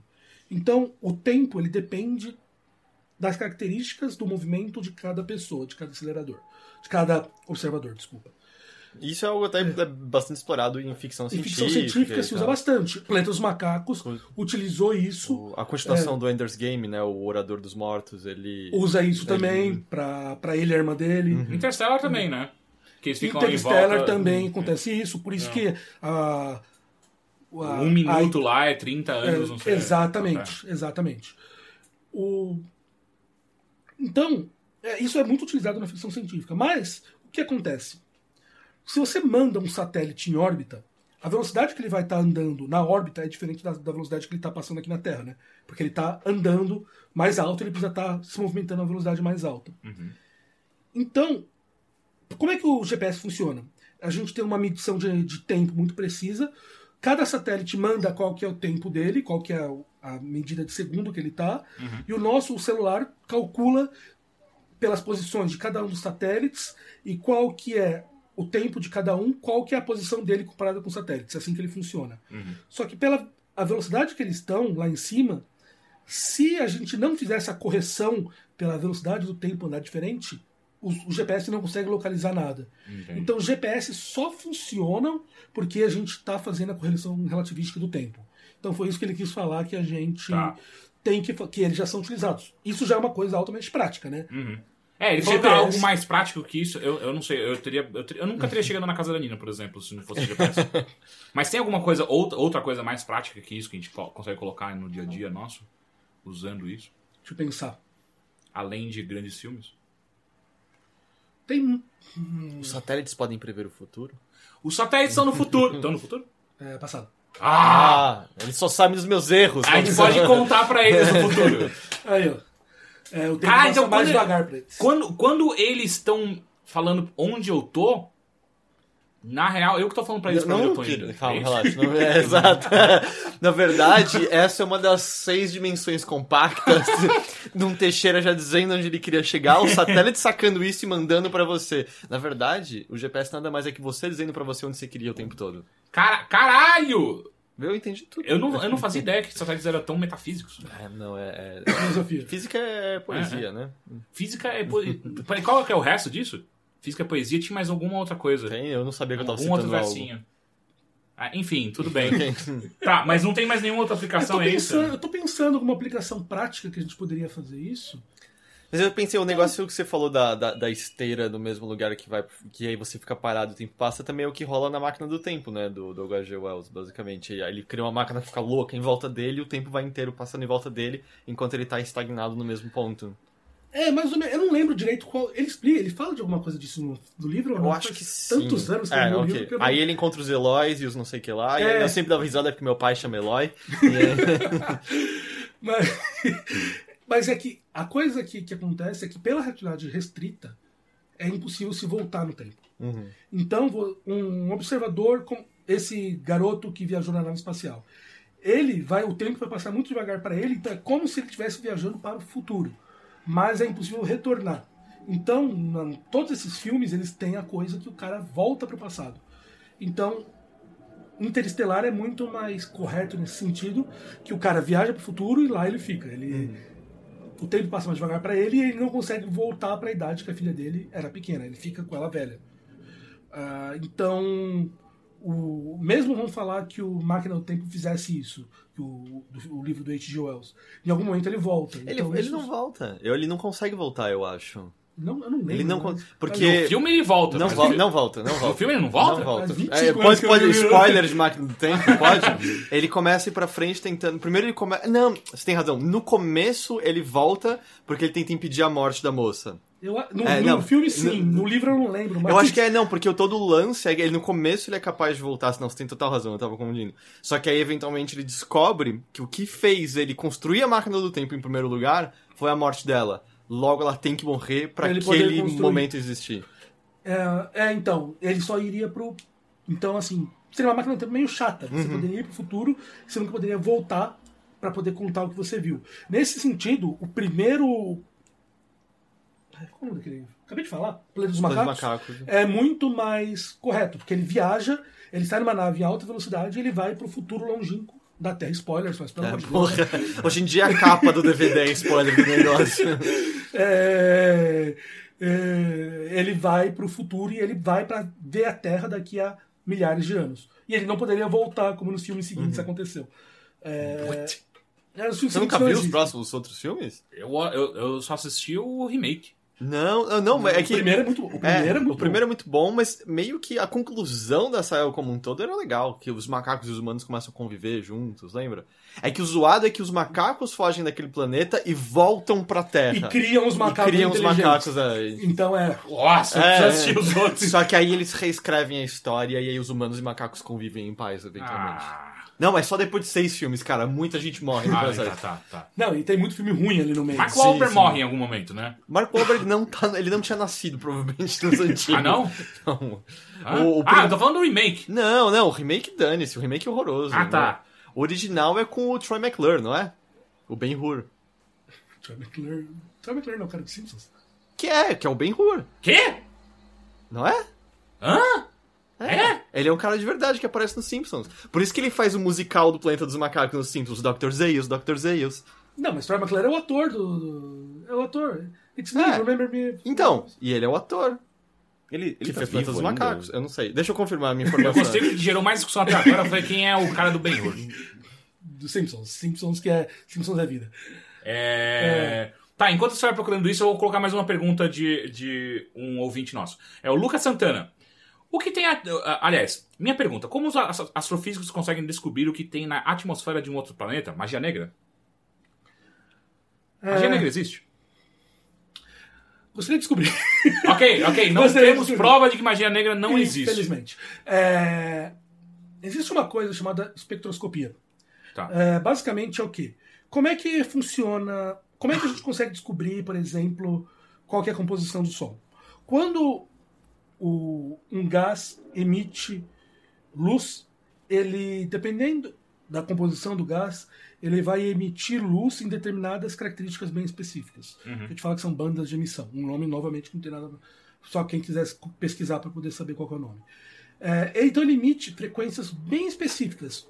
Em tal, é, no amarelo de 200 MHz e tal, e tal, e tal. Então, daqui da Terra, se eu olho aquela luz, eu decomponho ela, olhando as características daquela luz, eu consigo descobrir qual que é a composição da, Quer falar alguma coisa? Não, é que eu, eu ia esperar você, mas eu- agora que a gente parou, eu falei merda, eu confundi. O Troy McClure é um personagem fictício dos Simpsons, que eu acho que eu li uma vez que é baseado no Charlton Heston. Charlton que aí, Ah, esse cara eu conheço. Exato, que aí sim é o, é o Ben Hur e o ator. Só que eu acho que o Troy McClure é pra ser baseado nele, e aí criou uma confusão inteira na minha cabeça e eu dei uma informação errada aqui. E é isso. É... né? Ia ser muito bom se o Troy McClure fosse verdade. Ia ser muito bom. É, Mas voltando a- aos gases. E eu falo isso todos os dias. muitas vezes ao dia. É, O espectrograma. Então, olhando pelas características daquela luz, você consegue descobrir qual que é a composição daquele gás. Foi assim que a gente descobriu que o Sol é composto de tantos por cento, 90 e poucos por cento de hidrogênio. Porque a gente recebe a luz aqui, a gente decompõe ela e a gente olha onde ela está emitindo. Da mesma maneira, quando. eu- ele perguntou de planetas ou estrelas? Desculpa, eu esqueci. Ele perguntou planetas. Planetas, isso. Então, da mesma maneira, quando um, um planeta, a luz passa por pela atmosfera de um planeta, existe essa dualidade que a gente fala. Se ela emite luz numa determinada cara- característica bem específica, se uma luz completa, um feixe de luz branco, passa por esse gás, esse gás absorve aquelas faixas que ele, se aquecido, emitiria. Então, se algo passa, ele absorve naquelas características, se você esquenta, ele emite naquelas mesmas frequências.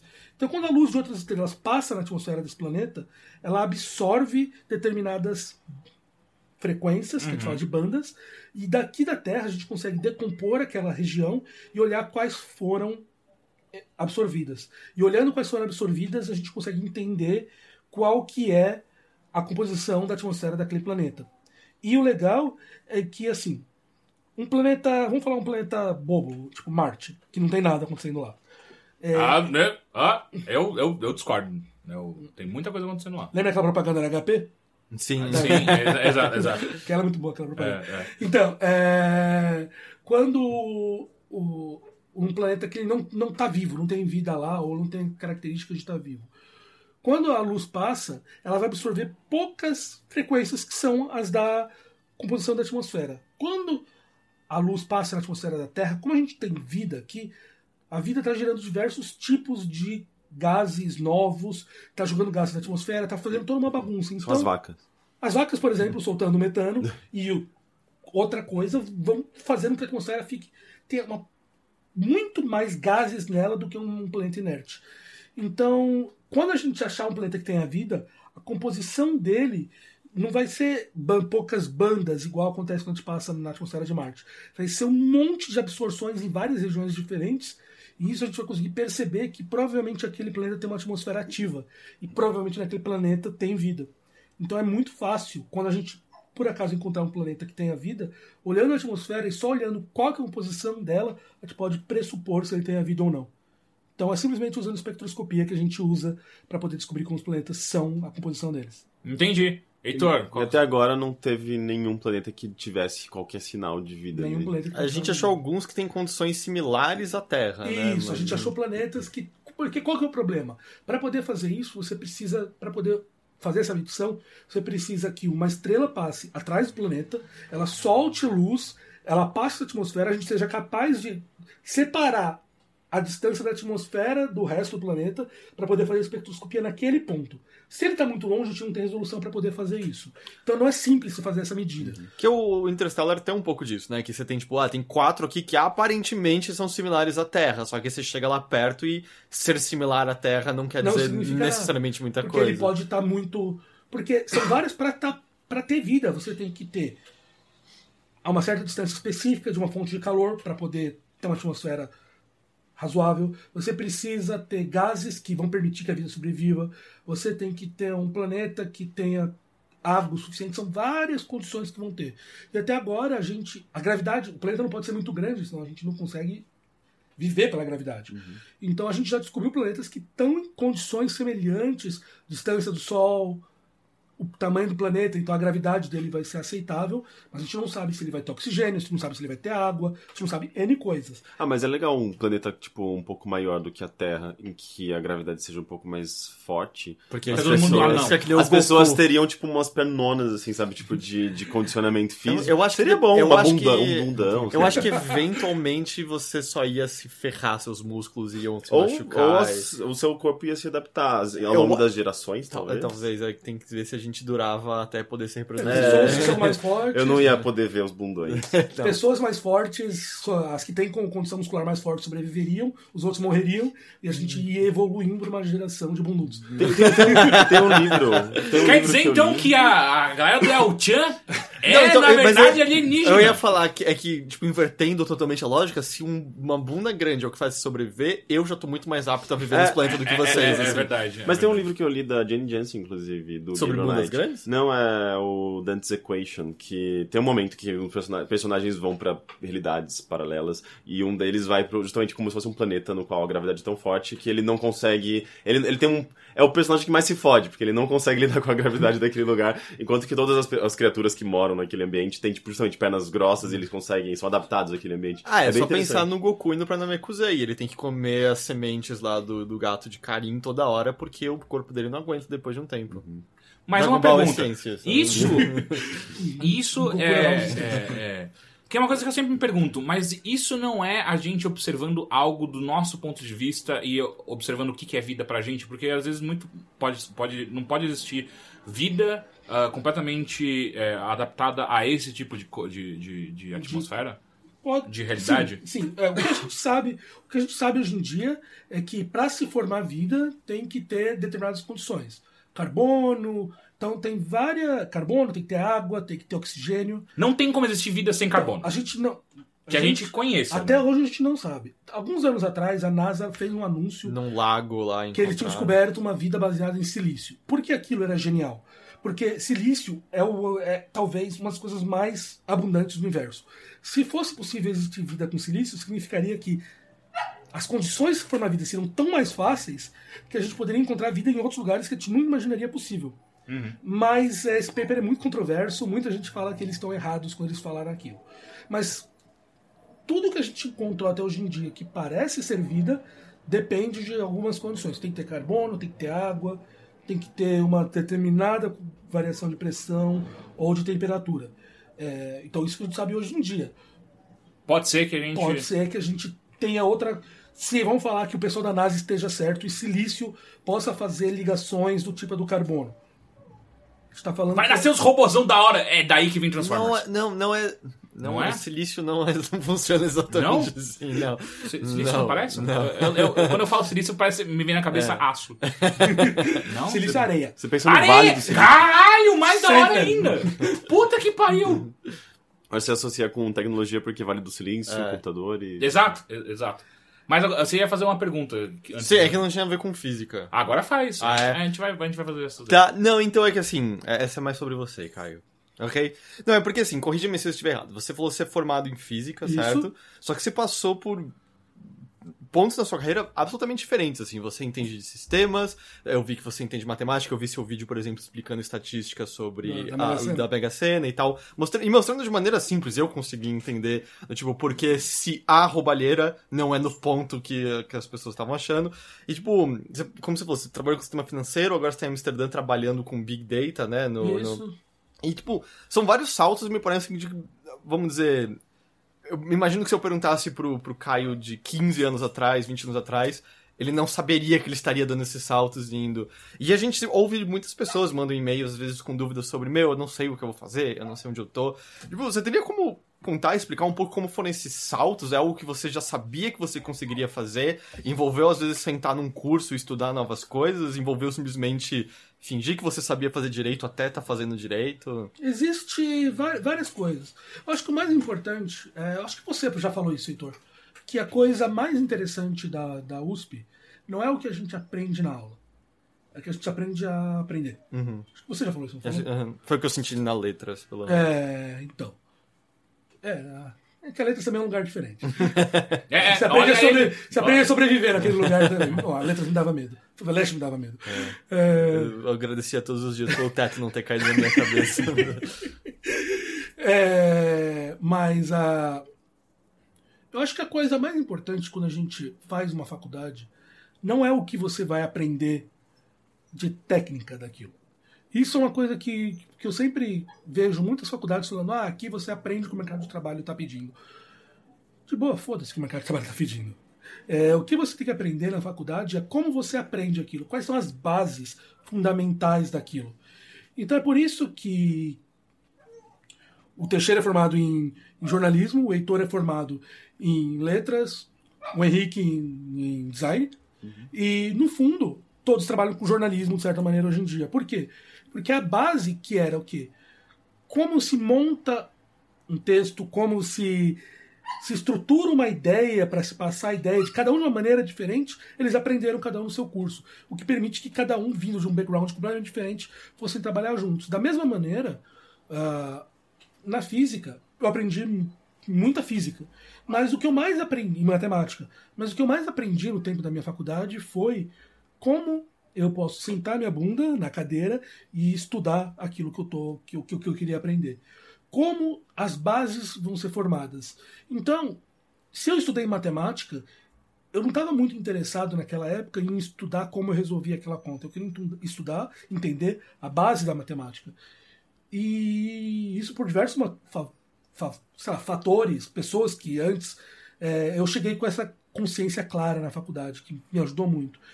Então foi muito mais fácil depois, quando eu quis mudar de área, que eu não estava preocupado em entender que como o sisteminha X funcionava. Então a base da matemática para o mercado financeiro é exatamente a mesma base da, da matemática para eu estudar relatividade geral.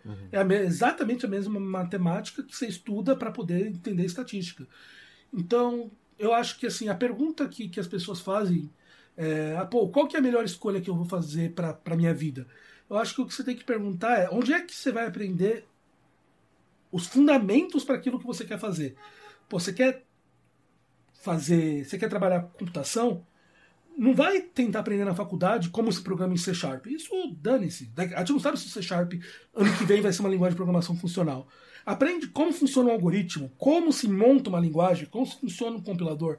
Isso é o básico do negócio, que independente de tudo que acontecer no futuro, é o que vai, é o que vai acontecer. É o que vai ser útil para aquilo. Então, da mesma maneira, eu, quando entrei na física, é, eu não imagino, obviamente eu imaginava ser um cientista, eu imaginava ser um acadêmico. É, é, foi muito difícil para mim aceitar que eu não era feliz sendo acadêmico. É, foram meses brigando comigo mesmo até eu aceitar que eu não que aquilo que eu sonhava desde que eu tinha 12 anos de idade não ia ser aquilo que eu fazia na minha vida. Mas quando eu aceitei, depois é, é, é, foi olhar o quê? O que, que eu posso fazer na minha vida? O que, que eu posso estudar? E daí eu falei, ah, vou entrar no mercado financeiro. Mas a base daquilo que eu tinha que aprender eu já sabia. E, e tem um pouco de coragem também, né? É, você tem que dar a cara a tapa e falar, cara, eu não sei tudo aqui, mas eu vou tentar. Eu vou, vou fingir que eu sei fazer muito bem isso até que eu esteja fazendo. Mas a- o- você tem que ter a coragem de tentar fazer. Se você for tentar ser perfeito, você nunca vai fazer nada.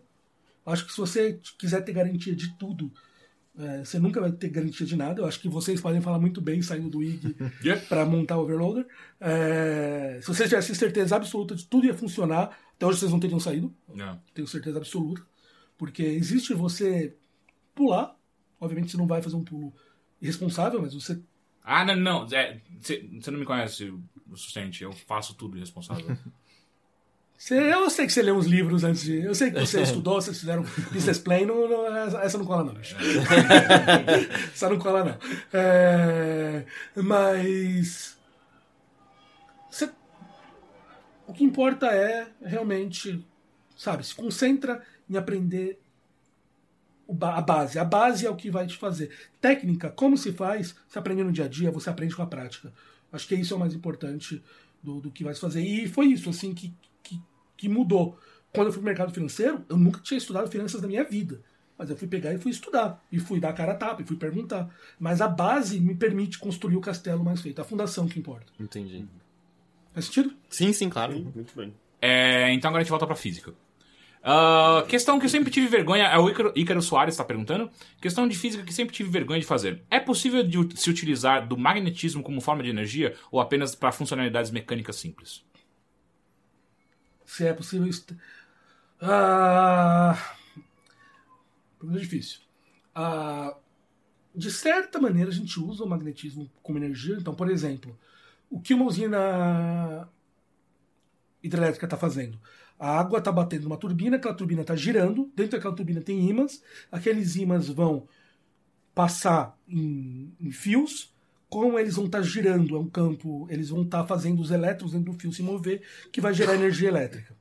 Então, de certa maneira, a gente está tirando energia de uma de uma de um campo magnético que está ali. Que loucura, Mas- eu achava que era tipo. Pelo, pela força da água ou qualquer coisa do Então, tipo. força de certa forma é, né? É, porque ela tá Só que você tá meio convertendo várias É, energias porque ali. basicamente existe uma, uma, uma lei da física que fala que um campo elétrico, um campo magnético variável, ele gera um campo elétrico.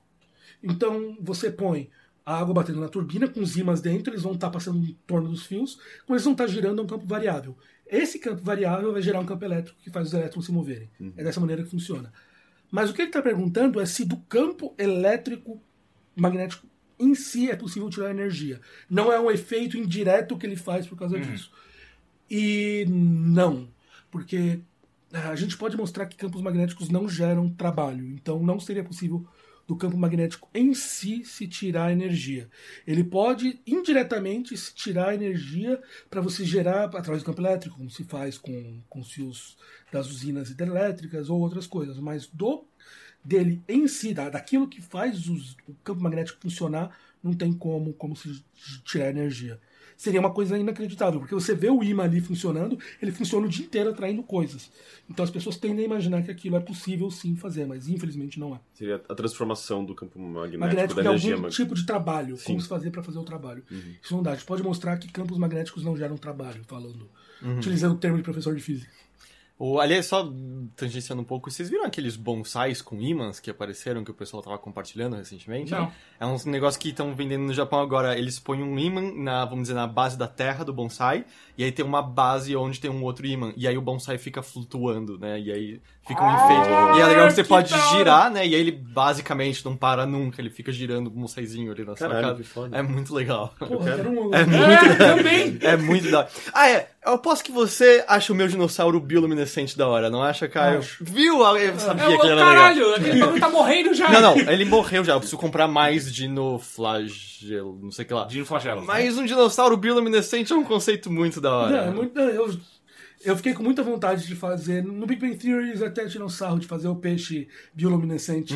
Ah, dá, dá muita vontade de criar uns peixes bioluminescentes. dá? né?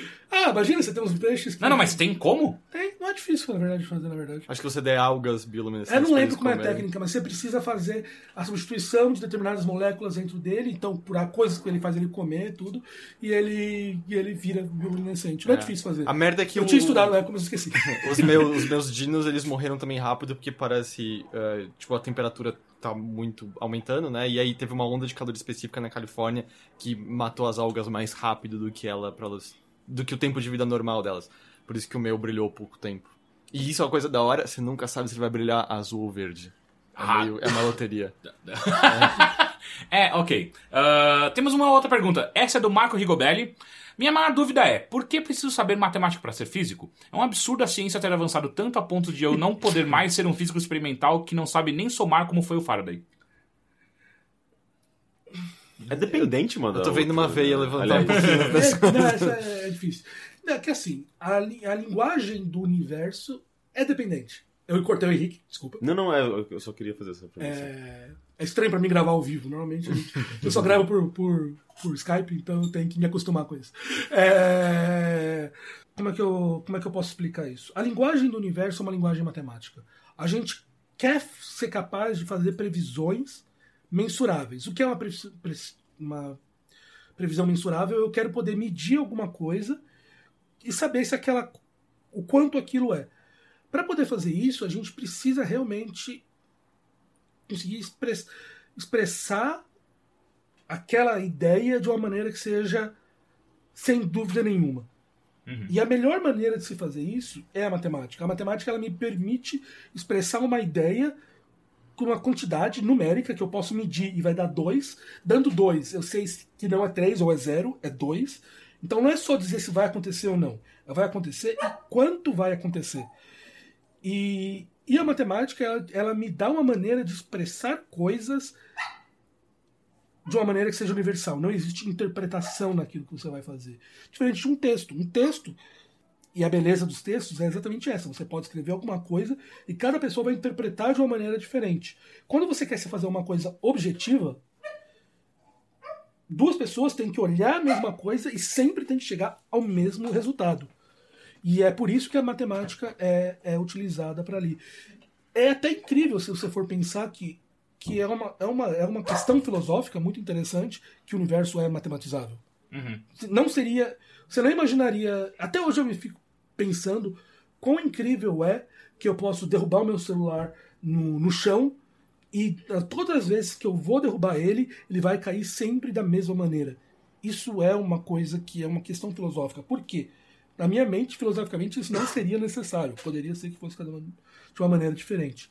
Mas o fato que ele permite que todas que eu possa repetir alguma coisa permite que a gente use a matemática para poder expressar isso de uma maneira objetiva, que me traz resultados e generalizável. Então, quer dizer, a matemática me permite escrever alguma coisa, permite que eu mude outras condições e eu descubra outras coisas sem que aquilo tenha sido medido. Então, vamos, vamos falar lá. Ele falou do Faraday.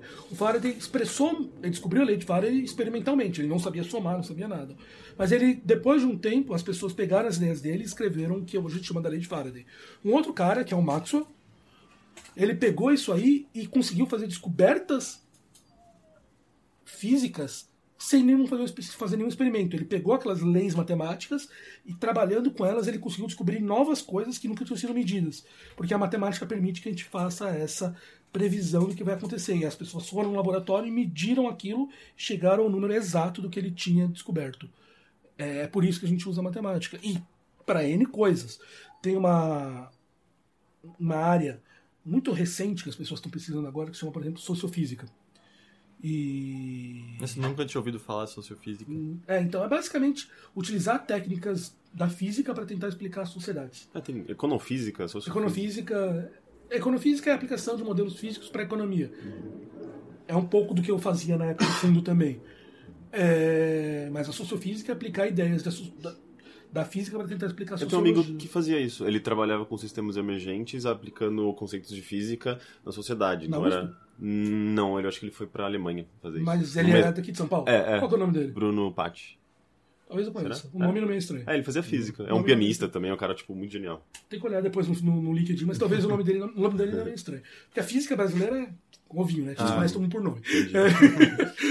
É, e, e basicamente você consegue fazer coisas. Tem um cara, por exemplo, que é, é inacreditável os resultados que ele fez. Ele conseguiu modelar utilizando qual que era condições da Europa feudal, surgimento de estados. E ele, utilizando esses modelos, ele põe um, faz um mapa da Europa, põe as condições que seriam, e condições externas, climas, tal, dependem. E ele chega a resultados que os estados que se formariam mais ou menos são os estados atuais. França, Alemanha, tal, tal. Então, só utilizando. É um pouco o que o Harry Seldon faria no Fundação, do Asimov. Nossa, Então- eu tentei ler, eu não consegui. É incrível Fundação. Não é, o conceito é incrível, mas é um filme, é um filme, é um livro tão burocrático, assim, é sobre burocracia, pelo menos o começo, sabe? O primeiro livro é, É, eu, eu É. travei muito, eu preciso. Cara, tentar. continua lendo. é muito. eu, eu, eu quero. Quando chegar no terceiro, você fala, É que, caralho! é, é que é só, é só tipo um papo de, de, de, de reuniões e uma coisa meio política e burocrática, sabe? É, é muito chato aquele começo. Eu preciso mas, aceitar e. Mas você vai. Ele vai. O porquê disso vai fazer sentido depois. Uhum. Vai fazer todo sentido depois com o que vem depois, que quebra toda essa, essa noção da burocracia. Entendi, não, mas pela, pela, pela maneira como você puxou agora a- Yeah. o livro pra explicar esse conceito É, e então, tal, porque eu lá já me interesso ainda mais Lá, porque o Harry. Seldon lá, ele basicamente ele explica toda a evolução que vai acontecer na galáxia pelos próximos mil anos, utilizando matemática. E existem caras que estão fazendo isso, eles estão fazendo medições e eles conseguiram, então, o cara conseguiu explicar o desenvolvimento de estados dessa maneira. Como tem caras que conseguem explicar, existem modelos que explicam, por exemplo, formação de greves. Tem uma garota na, em Israel, esqueci o nome dela agora. Ela tem uma empresa que ela- eles estão fazendo, utilizando isso para fazer medições de, de eventos, mas tipo greves e coisas assim, utilizando coisas que estão acontecendo, eles conseguem modelar qual é a probabilidade de ter um riot, alguma coisa, em algum É lugar. porque se tudo é um sistema, ou são vários sistemas, e esses sistemas são mensuráveis, existem dados, ainda mais com Big Data, com. eh, você consegue prever coisas, né? Tipo, porque- até por questões de padrões de comportamento da E humanidade. quanto. É muito difícil medir o que eu, Caio, vou fazer.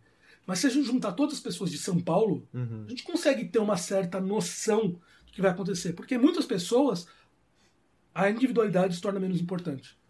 Então, quanto maior o número de pessoas, mais ele se comporta como se fossem partículas. Como, como uma multidão Uma mesmo, multidão, né? exatamente. E não como um- pessoas individuais. Então você fica cada vez mais fácil prever o que vai acontecer. Por isso que a gente consegue fazer. Tem milhões de pessoas comprando na bolsa de valores e eu consigo fazer um modelo que vai prever. Porque eu posso comprar lá. Mas o, no geral, o que eu, Caio, posso comprar, infelizmente, na bolsa não vai alterar o resultado dela, infelizmente. Mas se, se você for pegar todos os investidores do mundo, a gente consegue extrair um comportamento padrão que me permite fazer previsão, algumas previsões sobre o que vai acontecer. E é por isso que, que a gente consegue. Por isso a matemática é importante. Ela te permite fazer coisas em áreas tão diferentes numa linguagem universal. E que não depende. A gente usa o mesmo modelo que usava para explicar como elétrons se comportam num, num sistema. Eu consigo utilizar para explicar como greves se formam. É exatamente o mesmo modelo, não estou brincando. É o mesmo, são os mesmos termos, só que eu interpreto um como aqui como um vidro de spin que a gente chama e outro como pessoas numa greve formando um sindicato. E é a mesma coisa. E, é- e, é- e da onde vem essa certeza de que o universo, ou qualquer outra raça alienígena falaria, saberia usar, utilizar a matemática? Porque quando a gente mandou o disco lá com, com Beatles e o Caralho 4, uma das coisas que a gente mandou também foi, foi Pitágoras, né? Foi, foi o A gente é, a gente mandou. É, a gente criou um sisteminha para poder ensinar eles a, a, a, A, re- é, a, a a, ler o- a- a ler aquele disco. Porque a gente. Uma coisa que a gente sabe é, como eu falei, é uma questão filosófica. Por que o universo é matematizável? Eu não sei. Mas a gente sabe que ele é. Então qualquer. Pra eles terem chegado no espaço, eles têm que ter Eles têm entendido que ter essa linguagem. alguma coisa que é equivalente à nossa matemática. Pode ser que a cara dela seja completamente diferente.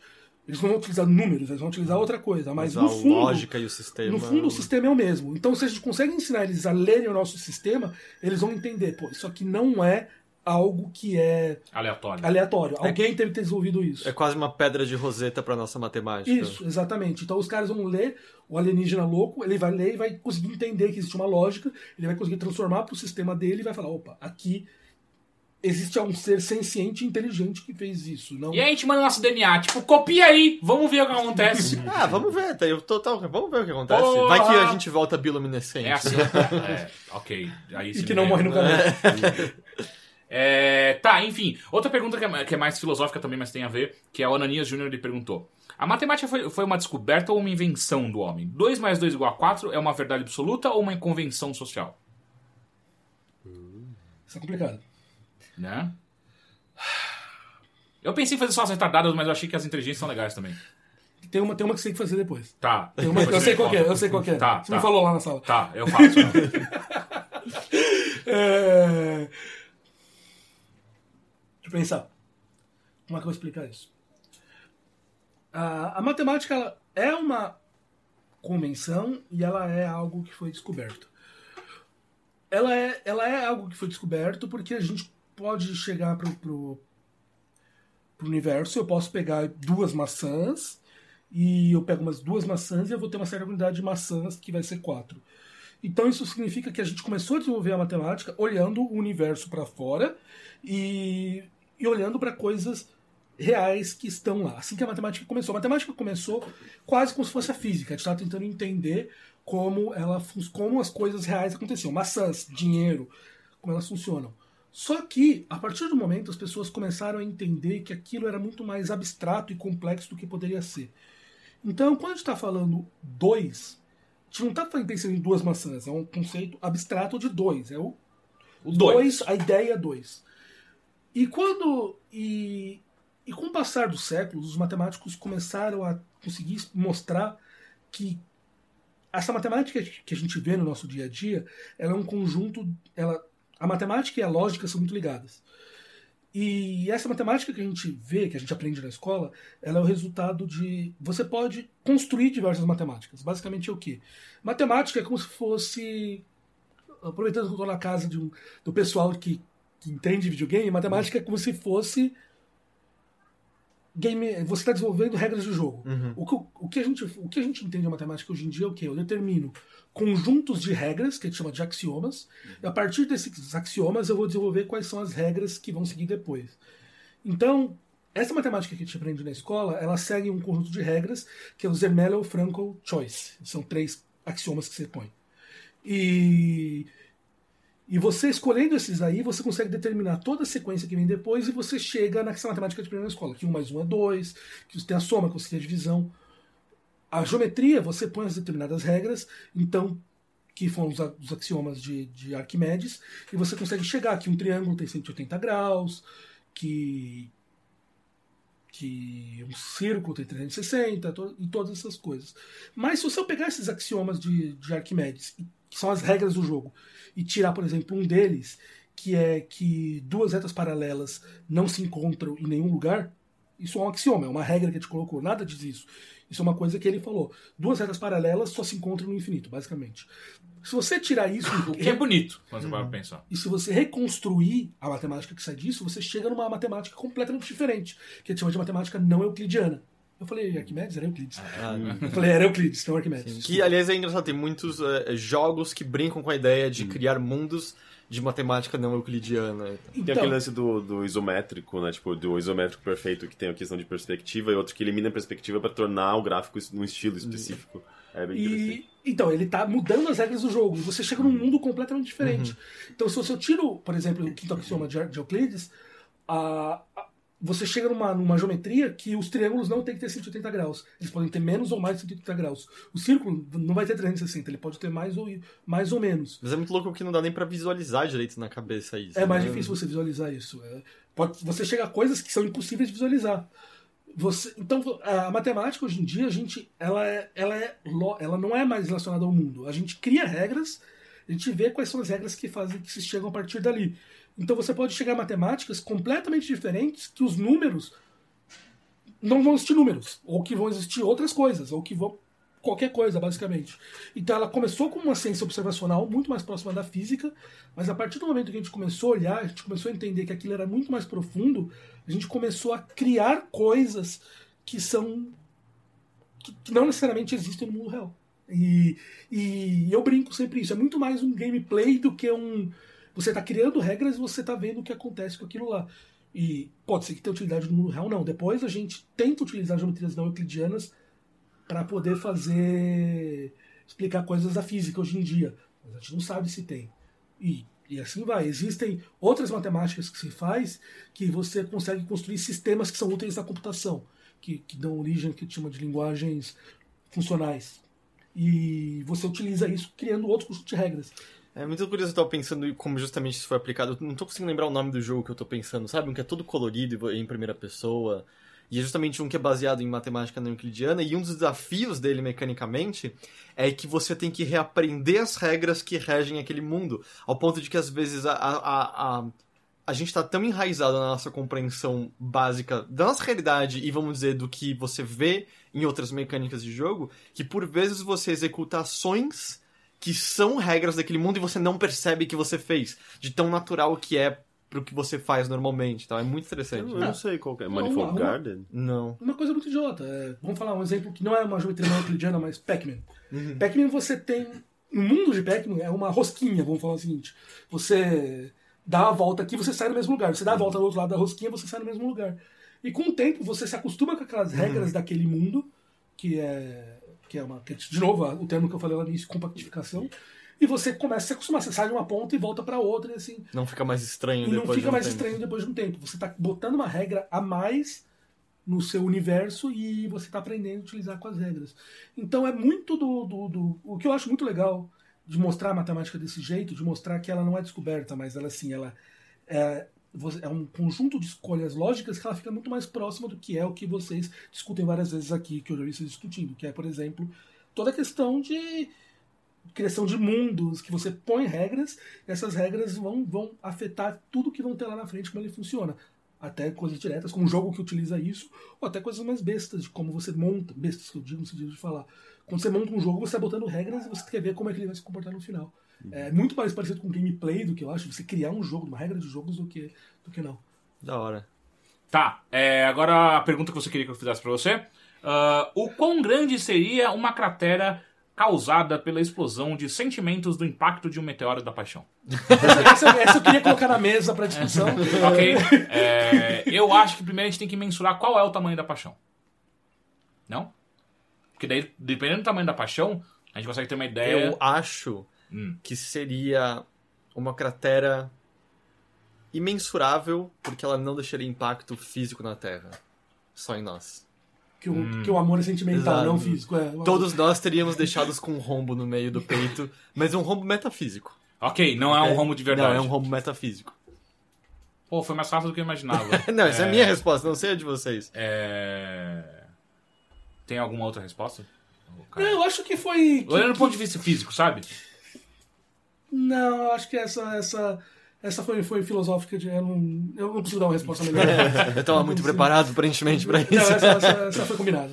Eu não tinha lido a, respo- a pergunta antes. Tá, então, ó, Thiago Bosco da Silva. Por que é tão difícil derrubar, de uma vez por todas, o mito do gerador de energia por movimento perpétuo? Alguns físicos dizem que, é um- que uma máquina dessas poderia trabalhar movida pela força da gravidade. Que você acabou de falar que não, não tem como, né? É, físicos não, não diria físicos, eu diria pessoas que não entenderam direito o que eles estão estudando.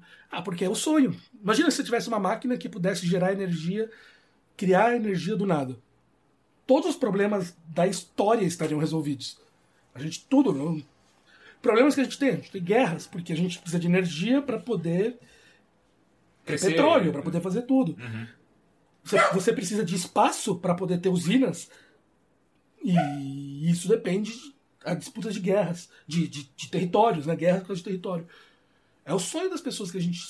Basicamente, toda metade dos nossos problemas como civilização seriam resolvidos. E alguém tá pudesse. procurando isso? Não, é. Não, é.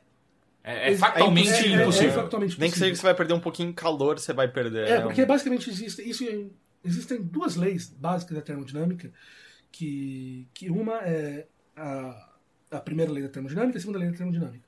Que uma diz sobre a conservação de energia e a outra diz que existe uma quantidade, que não é tão simples explicar o que é, que é chamada entropia, que basicamente ela diz o que é a desarrumação das coisas, então quão bagunçadas são as coisas, muito entre aspas, muito entre aspas, por favor. É, ela diz que a, que a entropia de qualquer sistema sempre cresce. E, e essas duas leis, elas basicamente impedem que você que você faça algo que, que, que funcione para sempre. A primeira lei, por quê? Que tudo tende ao caos, é isso? Entre aspas, a segunda lei da termodinâmica diz que tudo tende ao caos. No Por geral, que que a gente tenta Ah, controlar? ah, é tipo, sabe? ah, ai, gente, explica tanto da minha vida, né? É tão eu. É, então, Não peixes. meu quarto, É que meu ascendente touro faz isso. meu ascendente é entropia. Mas, basicamente, é, a, primeira lei da termodinâmica, a primeira lei da termodinâmica diz que, que se a energia se conserva, se você está usando energia para fazer outra coisa, você está tirando energia daquele sistema.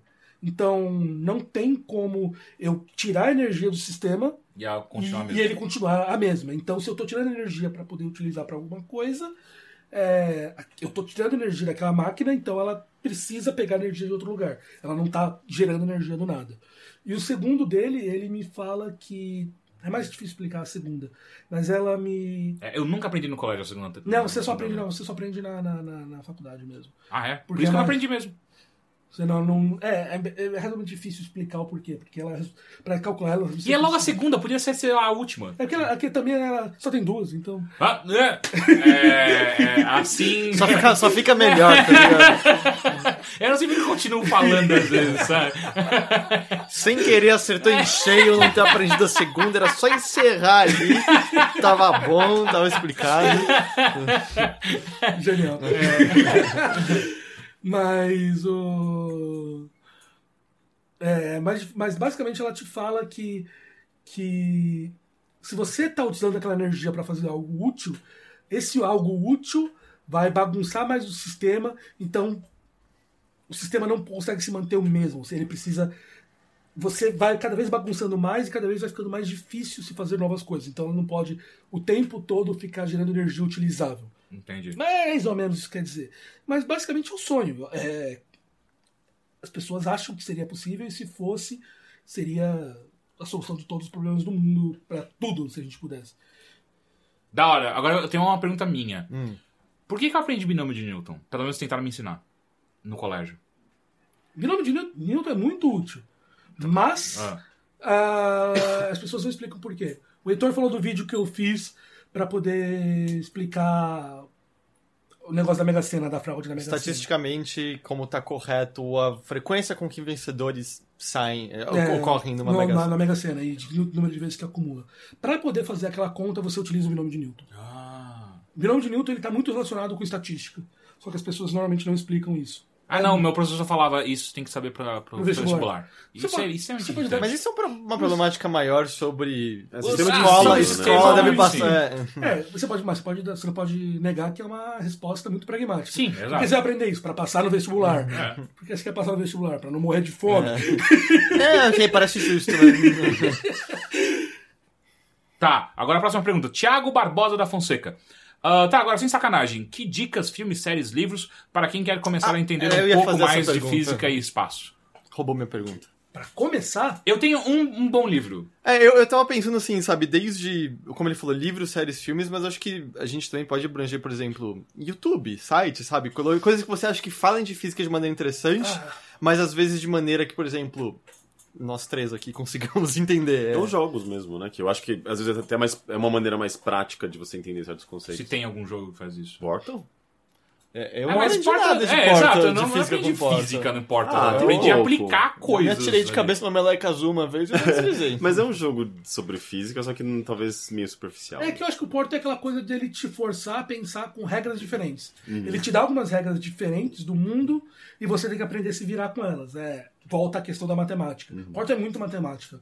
Mas a física dele não é uma física muito. Tanto que tem aquela, aquela questão que, que o pessoal. aquela brincadeira que sempre surge do. Ah, o que acontece se eu colocar um portal numa, numa barreira baixando e se o cubinho vai sair voando ou não? Aquilo não é uma resposta fácil de fazer porque as leis do Portal não são leis físicas. Acho que Mas- qualquer coisa joga Kerbal Space Program, você vai aprender Kerbal- mais de física. Kerbal é um jogaço na aprender física. Um jogo que eu adorava e que não existe mais é o Team, da Kerbal Machine. Sim, é muito Sim, legal. era muito Putz, foda. aquilo eu acho que eu passei metade da minha infância jogando aquele jogo. Ah, canais de YouTube, Nerdologia, acho. O seu? O É, o meu tá, com- tá começando ainda. Vamos ver se no tempo eu posso me, me dar o direito de, de me juntar a esses caras que estão lá. O Nerdologia do Atila, o Manual do Mundo do Iberê, ah, em português, que são caras que estão fazendo um trabalho para física, que é muito legal.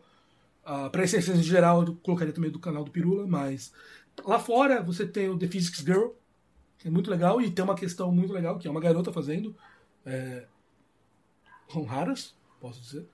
Eu namoro com uma, mas são poucas as físicas que existem no, no- no- que, que você conhece. Então o canal dela é muito legal. Tem o Veritasium, tem o, O Vsauce. o Vsauce, tem o. É, o visual é de uma garota também, não é? Ou Não, o Vsauce é o Michael. é o Ah, ok, tô, tô vendo. Mas é tem, tem uma garota que fazia ela, eu acho que era mais matemática, na verdade. Uma- eu sei qual que é que ela fazia. Umas Minu- coisas- matema- Mi- Minuto da Matemática? Mathematic Minutes? É, o que eu me lembro, é- eu não lembro o nome dela. é, tinha, era V, alguma coisa também, V Heart, alguma coisa do tipo. Ela fazia, fazia umas coisas meio com colagem e desenho, só que é, é, é sempre explicando de uma maneira simples, matemática, e sempre com essas coisas meio stop motion. Ela é super criativa, sabe? É Eu meio sei- artística. Eu é sei bem qual é o canal que você tá falando, mas eu não lembro o nome dela. Eu achava que era Minuto da Matemática, alguma coisa assim. Mas posso estar completamente. errado. tem um outro muito bom que é o. O Momento da Cola. Eu tenho um livro que é bom. Que é Uma Breve História de Quase Tudo, do Bill Bryson. Só que daí ele fala não só de física, ele fala de todas as áreas de conhecimento humano. Mas só que é muito legal, porque ele é um jornalista que ele explica de uma maneira simples conceitos básicos de todas as, as áreas do conhecimento humano. Então, você consegue pegar coisas básicas da física que ele explica de uma maneira pra mim entender. Que claramente não ajudou muito, né? Porque. Mas enfim, esse livro, eu gosto muito desse livro. É, Smarter Everyday é o canal que eu tô tentando lembrar. Ok. Smarter Everyday. Ah, filmes. É, ou, e livros também, acho que livros é bem livros, legal. A livros de divulgação científica, eu acho que, que muitos deles te mostram a ideia de como a ciência funciona. Então, sei lá, um livro que eu acho que é essencial para todo mundo ler, isso independente do que você faça na tua vida, é O Mundo Assombrado pelos Demônios, do Carl Sagan. Ah, eu li esse livro, é Esse maravilhoso. livro é, é de cabeceira, eu acho que todo mundo devia ler pelo menos algumas vezes na vida. Tem muita coisa importante lá é, explicando da maneira. É uma postura de você ter pra vida, independente do que você faça na tua carreira, na tua vida, a postura que ele faz é incrível. O livro. Os livros do Hawking são livros muito famosos, são livros muito densos, e muitas vezes ele não explica direito o que, que é hipótese, o que, que é uma coisa ainda que assim, está sendo muito discutido, com que já é se dado como muito bem experimentado ou mensurado, mas são livros que aguçam muita curiosidade. O livro do Brian Greene, do Universo Elegante, também é legal. Tem. Faz tantos anos que eu leio de divulgação, deixa eu pensar mais. Ah,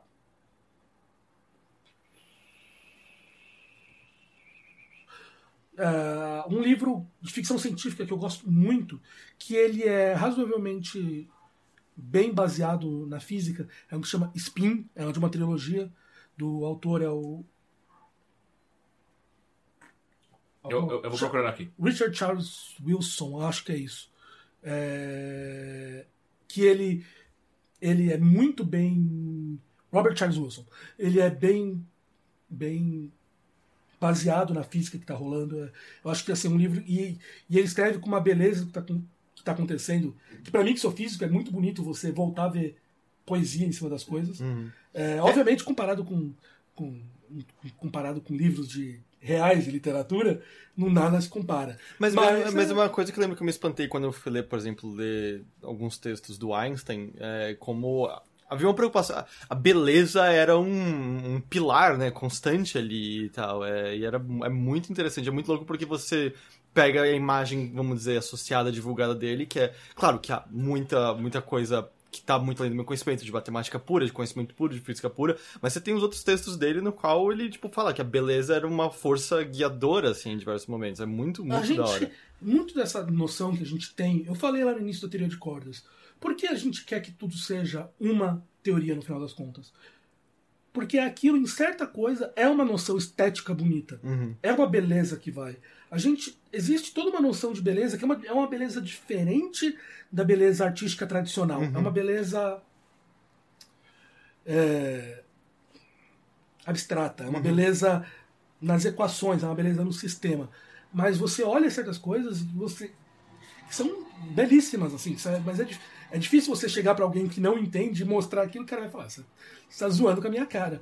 A Mas própria quando- ideia de fractais ou, ou aquela. ah, como chama? Ah, aquele lance- das conchas, que também é uma espécie de fractal, mas tem tipo meio que um. uma- ah, ah, esqueci. Que era tipo, utilizado inclusive nas, no- nas- nos pilares dos templos gregos e tipo, é toda uma. Até da acústica, da, da formação das, do- dos espirais, Sim. todas essas coisas. É, são os números mágicos que a gente fala. números- Sim, que é meio que o mesmo padrão sempre E- utilizado em, em tudo, em na natureza, na. Então, é uma, é uma beleza estética, não é uma beleza igual que a gente fala de olhar uma pintura bonita. Mas é que o conceito de beleza abrange tudo isso. Abran- né? É, então, quando- por exemplo, você olhar as equações de, de Maxwell que regem o eletromagnetismo. Não é uma equação simples de você. Se você não entende o que está acontecendo ali, se você não consegue ler ela e entender o que está acontecendo, é difícil você ver. Mas quando você está treinado e você olha para ela, existe uma beleza ali que. que é muito bonito. Tem muita coisa acontecendo ali por trás que você fala, cara, existe uma busca da beleza, e existe uma, uma beleza no universo que é difícil você explicar para quem não tá ali. Então existe sim essa busca pela beleza, e muitas vezes a busca da beleza, a busca da simplicidade, a busca da, da, da perfeição, ela rege o nosso sentido como cientista. Mas é difícil você explicar isso, porque muitas vezes essa beleza surge num lugar que, se eu chegar aqui e escrever para vocês, eu não vou conseguir explicar o que é aquilo, mas quando você entende, E é que É. acho que junto disso, assim, vamos dizer, a ficção como um todo. A imagem do cientista é sempre associada a uma fria, a uma calculista, a volta e meia maligna, né? Ele É. aba... Normalmente é um cara covarde, que é a base dos problemas, que ele cria algo pra alguém comandar Exatamente. aquilo. é, eu tava, quando eu tava vindo pro Brasil agora, eu, tava, eu vi aquele. Acho que você comentou a terceira do Selfless, aquele filme. Você não viu no avião? Selfless. Qual que é o Selfless? Qual que É do cara que é um bilionário, que ele tá morrendo, e ele. E um cara põe o cérebro dele num outro corpo de um cara jovem. Ah, eu- alguém me falou desse filme recentemente. Acho que foi você mesmo, Teixeira. Caralho, eu tô muito perdido agora. Deixa Mas eu- é, vai não, com certeza que eu ouvi alguém falando desse Então, filme eu, nesse eu, eu tinha podcast. pensado que era o Teixeira falando num, É. num, num, num dos bilheterias, mas. E o cientista do filme é um cara. Sim, a gente, Sem- foi, com certeza o Teixeira que foi nisso que eu falei. A gente põe o cérebro em formol e aí a gente teve a resposta de alguém falando que o cérebro não se conserva com formol. É. É. Então é. E o. Cara, eu não assisti isso aqui não, velho. Não foi, não foi o Falcão? Não, Falcão não participou da bilheteria. Enfim, não, não importa. então, Nossa, é um filme com Ryan Reynolds e o Ben Kingsley. Eu não assisti isso, cara. Mas alguém falou, porque eu lembro de alguém falando. E eu e eu tô achando que foi você, então. Caralho, que coisa louca. Se não Cara, se eu assisti, ele apagou completamente da minha memória. se foi o Teixeira, alguém lembra a gente. Bom, te deram, te deram drogas à base de ópio na última semana, talvez. Tramal, cara. Tramal é muito bom. Mas sério. perdão, continua. Então, e, e o cientista lá é um cara sem escrúpulo nenhum, sem com a noção de puramente fazer aquilo porque ele queria fazer aquilo, porque. E, e isso é muito ruim. Voltando a um caso que, que o pessoal sempre comenta, a invasão do Instituto Royal dois anos atrás, que muita gente falou, não, as maneiras que as pessoas falavam que os cientistas estavam tratando os cachorrinhos era puramente cruel. Eles falavam que os caras maltratavam os cachorros por pura maldade. E são pessoas, sabe? Elas têm. A gente tem. esse- é claro que existem caras que fazem coisa por maldade, é óbvio, como qualquer lugar. Mas cientistas são pessoas, sabe? A gente tem dó, a gente sente frio, calor, que vai no banheiro. e, e- Então é- me incomoda muito essa maneira fria, calculista e até cruel que cientistas são representados na, na, nos filmes. Na literatura eu não diria que não tanto. Na ficção científica, normalmente o cientista é retratado mais como o, herói, o cara que vai, que vai ajudar a resolver o problema, que vai trazer a problemática. Mas nos filmes, Hollywood tem essa mania de colocar o cientista como um. Quase cara- mais uma ferramenta do que qualquer outra E um coisa. cara sempre frio, cruel, que tá lá pra poder fader o que for. Que é justamente a figura mais distante de qualquer forma de, de, de busca de beleza, de entendimento Exa- de beleza. Exatamente, exatamente. O, próprio, o próprio Hawking fala que o momento da descoberta, quando você descobre alguma coisa que você tem certeza que naquele momento pode ser a melhor coisa do mundo, mas você é a única pessoa do mundo a saber aquilo, é algo que é do. É dos momentos mais prazerosos e sublimes que você pode ter na vida, assim. É equivalente a se apaixonar, é equivalente eu nunca não tenho filhos, mas imagino de você ter um filho, é aquele momento que você chega a alguma coisa, que você entende algo que você sabe, eu sei isso e ninguém mais sabe, sabe? Você conseguiu chegar a algo que é novo e é uma paz superior, interior tão grande que, que são poucas as vezes na vida que você pode sentir aquilo. E é, é puramente, sabe, é interior, é belo, é, é não é diferente dessa coisa fria, calculista que, a gente, que as pessoas retratam. É, é, então é, me incomoda um pouco isso. Então, pra falar de filme, filmes que, sei lá, Interstellar tem uma ciência muito boa por trás, Contato tem uma ciência muito boa Nossa, por é trás. maravilhoso esse filme. Contato é maravilhoso. Amo Contato, vi milhões de vezes. Mas um filme que eu vou recomendar pra quem quiser ver é um filme que, que retrata a busca da curiosidade de uma maneira completamente diferente. E é um filme que vale a pena ver várias vezes. É Primer. Ah, Primer. Mas é mó treta de assistir. Ele é É, meio eu, eu confuso. não assisti ainda, mas é, Eu é isso que é engraçado, né? O, o diretor não é um mano. mata- ma- É um matemático É um matemático que é o diretor e o. E- e ele o- atua, E, o- ele é é ator. É que ele É, fez também foda. aquele outro filme que é muito bom de O- Universo Paralelo, o... Eu não vi esse filme ainda. O, novo, o segundo filme dele eu não É. vi. É, o, Mas é que o- Colors... Color alguma coisa. É, the- the- é, sim. Não, não é, não é universo paralelo. É assim. É sobre uma continuidade. Não é um coisa loop. Fantastic Color of Your Body. Não, sei o Hum, que Não, não, é alguma coisa com cores, esqueci o nome. Mas é, mas é, o Primer é maravilhoso e é muito curioso, assim, porque a gente tava falando sobre. Tem essa parte cabeçuda, mas é um roteiro que você resume em uma frase, né? Em duas frases. Isso. E, E, é toda, e tudo que motiva eles é simples uma coisa, a curiosidade de entender o que está acontecendo ali. E sabe, é uma busca de duas pessoas que são que estão tentando em- simplesmente entender.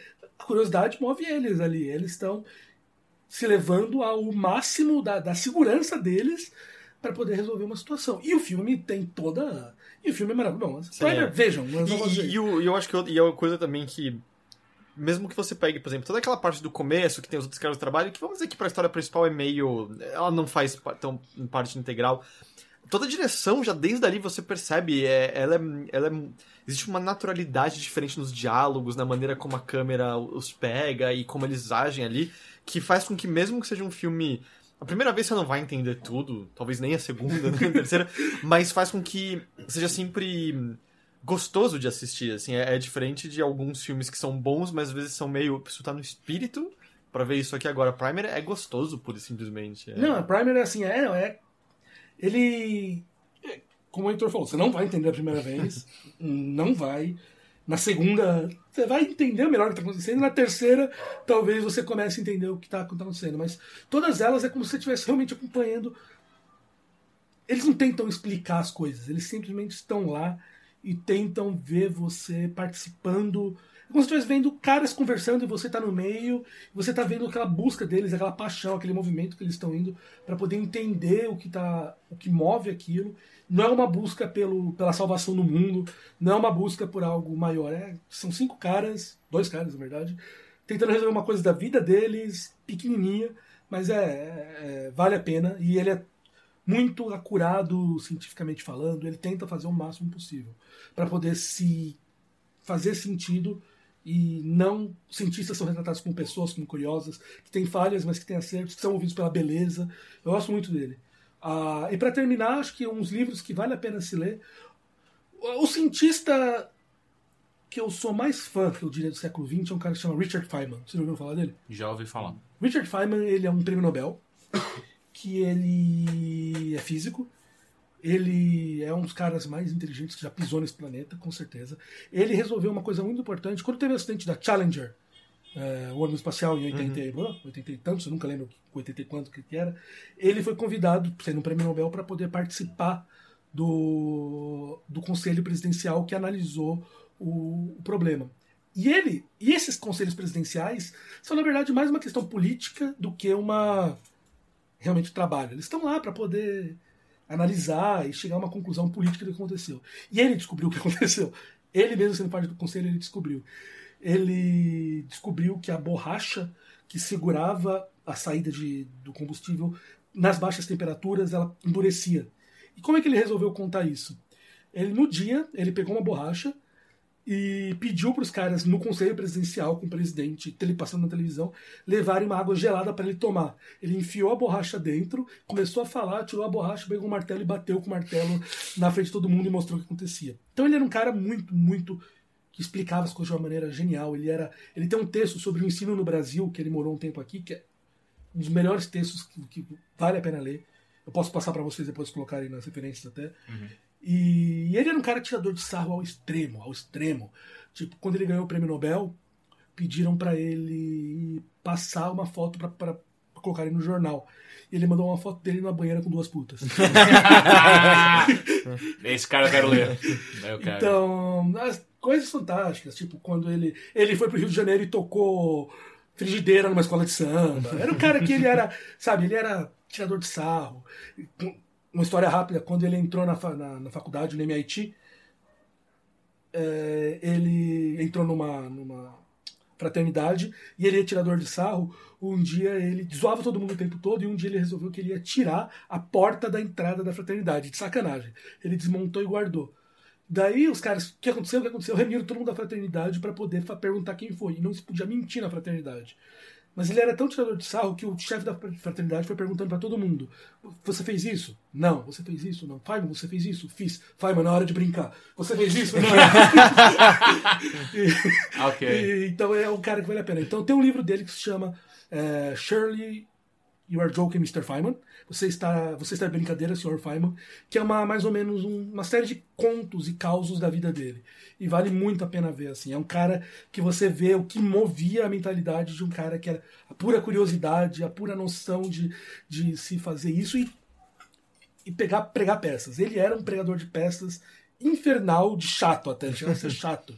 Ele ia num restaurante lá, no, quando ele dava aula no, no Caltech, que todo dia ele fazia aquela piadinha de pegar o saleiro e inverter. Uhum. Todo dia ele fazia aquilo só pra poder ver o garçom pegar, tirar. Puta que pariu, pai, passou Aqui eu também chamo ele de cuzão. É o tipo de pessoa cuzona. Então todo dia ele fazia isso, que ele queria ver se quanto tempo o garçom ia demorar pra aprender a fazer. Não era um saleiro, era com água. Quanto tempo o garçom ia demorar pra aprender a tirar o copo sem molhar tudo. Então era um cara assim, que ele era muito brincalhão e genial. Então vale a pena se ler assim para poder pegar a mente desses caras que são pouquíssimos que nascem na nossa história, mas que com a mente deles funciona de uma maneira completamente diferente do que a nossa. E não é um cara atirador, de... e não é um cara chato. Entendi. É um cara que, puta, eu acho que qualquer um gostaria de ter sido amigo dele, porque ele era brincalhão ao extremo, assim. Como eu falei, ao ponto de até encher o saco, mas não era um cara boring at all. Assim, Eu tenho, eu, tenho, eu tenho uma pergunta que é mais ou menos nessa toada, e é uma das últimas perguntas nossas. Por que que no passado a gente encontra tantos nomes proeminentes e únicos, tipo Newton, Einstein ah, ah, e por aí vai, Faraday, a gente falou de alguns já, e hoje em dia é muito mais difícil a gente encontrar essa, esses grandes astros ah, como apareceram antes. É, é que a gente já tá descobrindo tudo e, e tá cada vez menos coisa pra descobrir? O que que é? Posso te fazer, eu vou te fazer uma pergunta diferente. Hum. Me fala, se você for nomear os 100 melhores, os 10 melhores filmes da história, Hum. Quantos deles vão ser dos últimos últimos 5 dez, anos? Quantos Entendi. vão ser? Quantos escritores de literatura universalmente reconhecidos você tem nos últimos 10, 15 anos? Mas eu acho que é mais uma questão de, do que a, porque a gente tá vendo eles agora. A história Isso, tá sendo é, feita exato. agora. A gente a gente tem pra trás. Você de tempo pra É. você ter perspectiva pra entender a importância dele. Será que então daqui 50 anos a gente vai estudar mais o, o Feynman do que a gente. O, Fe- tá- o Feynman vai estudar tanto o Feynman quanto a gente estuda, por exemplo, o Witten, que, ou o Polyakov, que é um físico muito famoso, pouca gente conhece, porque a gente tá, ele tá vivo ainda, sabe? Eu tenho um grande amigo meu que publica com o Polyakov. E eles escrevem, então, tipo, o cara tá vivo ainda, ele tá trabalhando. A gente não tem um distanciamento para poder entender o- a importância desse cara. É, Isso também vale para as descobertas que foram feitas. É, existe uma, uma, uma sensação de que as descobertas que foram feitas antes eram muito mais importantes do que é feito É porque a hoje. gente já entendeu essas descobertas. Uhum. Muitas das descobertas hoje em dia a gente está entendendo, a gente não conseguiu ainda compreender toda a importância dela pro, pro mundo. Daqui a 50 anos a gente vai poder ter entendido como elas funcionam, a gente vai ter visto os resultados delas, a gente vai ter visto as pessoas que entenderam. É muito mais fácil. A mesma coisa do. De novo, eu tava vindo para cá hoje ouvindo uns episódios do, do Bilheteria, o, do Master of None, 58, e o Heitor fala que o, o, o Foster Wallace Bingo, falamos dele mais uma vez. É, que ele tá muito. Ele morreu há muito tempo, pouco tempo, pra gente ter uma visão clara da importância dele ainda. E é um cara que morreu há 10 anos. Então, é. Esses caras, daqui a 50 anos, a gente vai ter vários desses caras que hoje em dia a gente considera que são caras bons, vão ser caras míticos. O Feynman morreu em 90 e poucos. A- a- as- o prêmio Nobel dele é de 50 e poucos. 60, né, 60 e poucos. Então, o cara que já. O prêmio Nobel tem 60 anos, 50 anos. Já tem um tempo pra gente poder entender a importância dele. E assim vai indo. Esses caras, daqui a 50 anos, a gente vai ter uma visão muito melhor. E, e vão estar perguntando a mesma coisa sobre os cientistas da época, sobre o que eles. O que, por que eles não são tão fodas quanto os caras dos anos 2000. Tenho. Entendi. E vamos para a última pergunta então. Quem enviou foi Caio Figueiredo. Ah, aliás, são ah, duas perguntas. Como é fazer ciência no Brasil? A primeira. Uh, essa pergunta é difícil. É difícil? É... A primeira coisa que você tem que pegar é que você não vai ficar rico. Isso tem que, tem que se entender. É, a gente tem um problema muito sério no Brasil que é em relação a. Dois problemas muito sérios. Um é a burocracia. É muito difícil importar coisas, é muito difícil você. ah, pessoal que trabalha com material real mesmo, assim, Uhum. reagente ou amostra, como o Pirula trabalha, eles têm muitos problemas em trazer coisas. É muito difícil, então, você conseguir esse. Três problemas, na verdade, a gente vai ter, vou falar dos três. É, você ter esse problema de conseguir trazer o material é muito difícil, a burocracia é muito grande. A... A gente ouve que alguns materiais estragam de tanto tempo que eles ficam na Teve, alfândega, um- teve por um caso que o Pirula me contou, na verdade, que o, um, laboratório, um museu enviou para cá peças de paleontologia para poderem ser estudadas. É, não dinossauro, mas é, amostras de, de animais únicos. E os caras, obviamente, cientistas, um monte de perdido, eles não assinaram a plataforma, o, papel XYZ25 que precisava ser preenchido pro, pro, pra alfândega. e obviamente não, não passou na alfândega. O procedimento padrão taca fogo. Então, Que? O procedimento é tacar fogo? então O procedimento padrão seria, ou vamos perguntar de quem que é isso aqui? É, É, quando o procedimento padrão é o mesmo procedimento padrão do Hitler, tem algo errado. Então, materiais únicos foram perdidos por causa disso. Então, é diferente. Você, é, você tem. Não é você querer proclamar que cientista tem que ter um tratamento especial. Mas é um procedimento diferente, sabe? É, você, da mesma maneira, por educação. Daquele pessoal que recebeu uma doação de óculos para poder olhar o céu um tempo atrás, ah. um observatório aqui que recebeu, e que eles foram taxados como como, como importação de material, tiveram que pagar, sei lá, 20 mil reais de, de importação de material que eles ganharam. É, Educação, ciência são coisas diferentes. A gente precisa dar um tratamento para elas especial.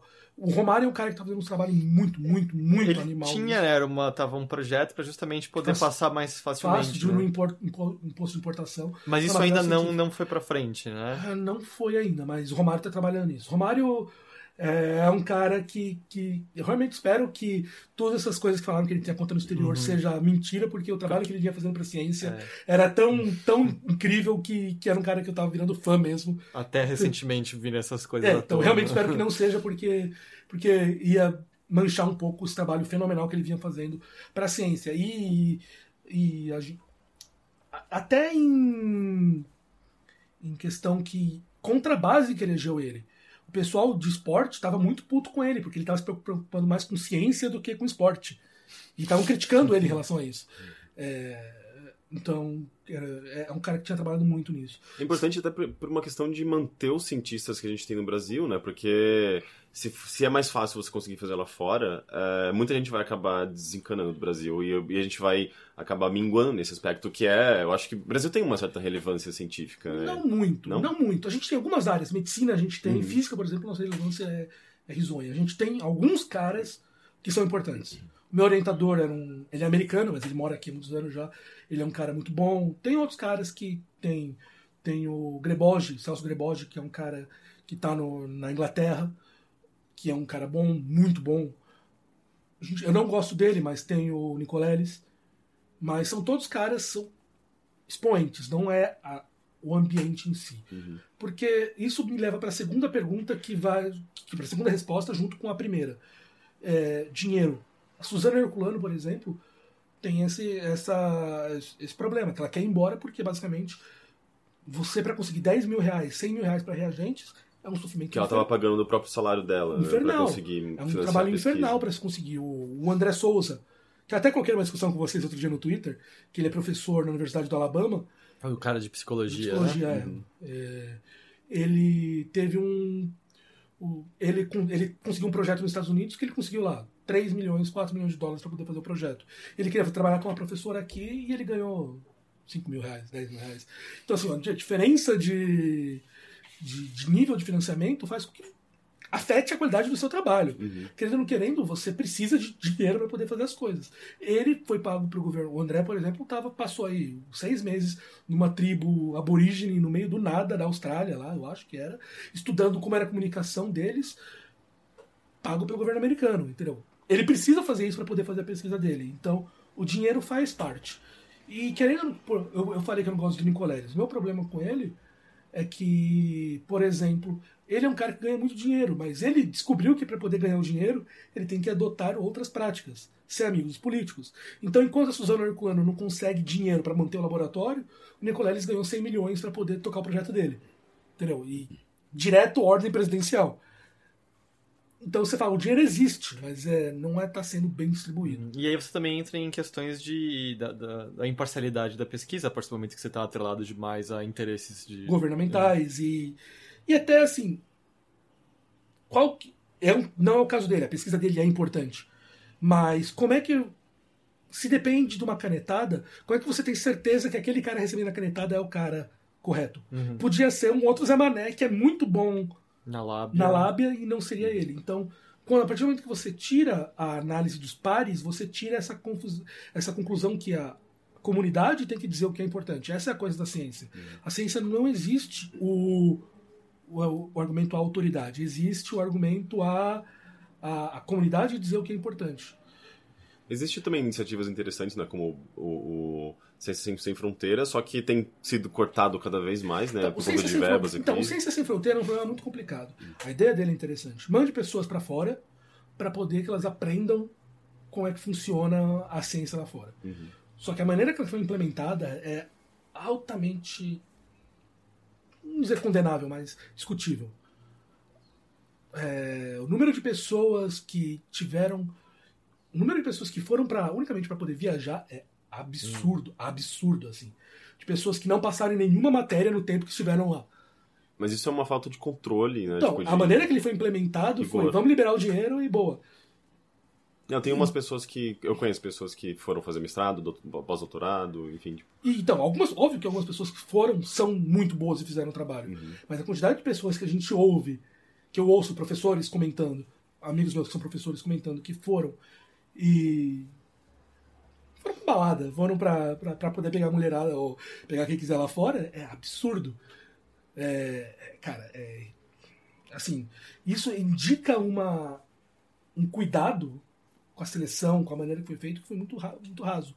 Enquanto outras pessoas. E, de novo, foi liberado uma quantidade boa de dinheiro. Enquanto outras pessoas, tipo a Suzana Herculano, que estão tentando conseguir dinheiro, não conseguem. Então o dinheiro existe, mas como ele está sendo entregue, como é que ele está sendo distribuído? Essa é uma questão muito complicada. E a gente tem uma questão. Ah, é, que aqui eu gostaria até de ter o Zamiliano para poder discutir com ele em primeira pessoa aqui, para poder debater na boa, assim. É, existe- aqui a gente tem uma questão sindicalista muito grande. E existe, o Heitor vai saber, na USP, o sindicato, o Sintusp, o- eles são muito contra qualquer entrada de material, de dinheiro externo. Qualquer entrada. E que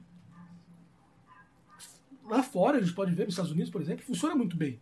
Você tem que existir uma maneira de controle, de, de garantir que a empresa externa não vai estar privatizando para o uso próprio um laboratório, mas que ela possa, de certa maneira, direcionar uma pesquisa para o lado que interesse dela. Isso pode ser. Então, o André, de novo, é um cara que recebe muito dinheiro do Google para poder fazer pesquisa dele. Eles estão chegando para ele, você vai atingir tal resultado, igual as, pesquisa, as empresas de cigarro faziam? Não. Mas elas estão direcionando um pouco a direção da pesquisa dele, estão dando muito dinheiro. Isso faz com que a sociedade também dê dinheiro para os cientistas trabalharem.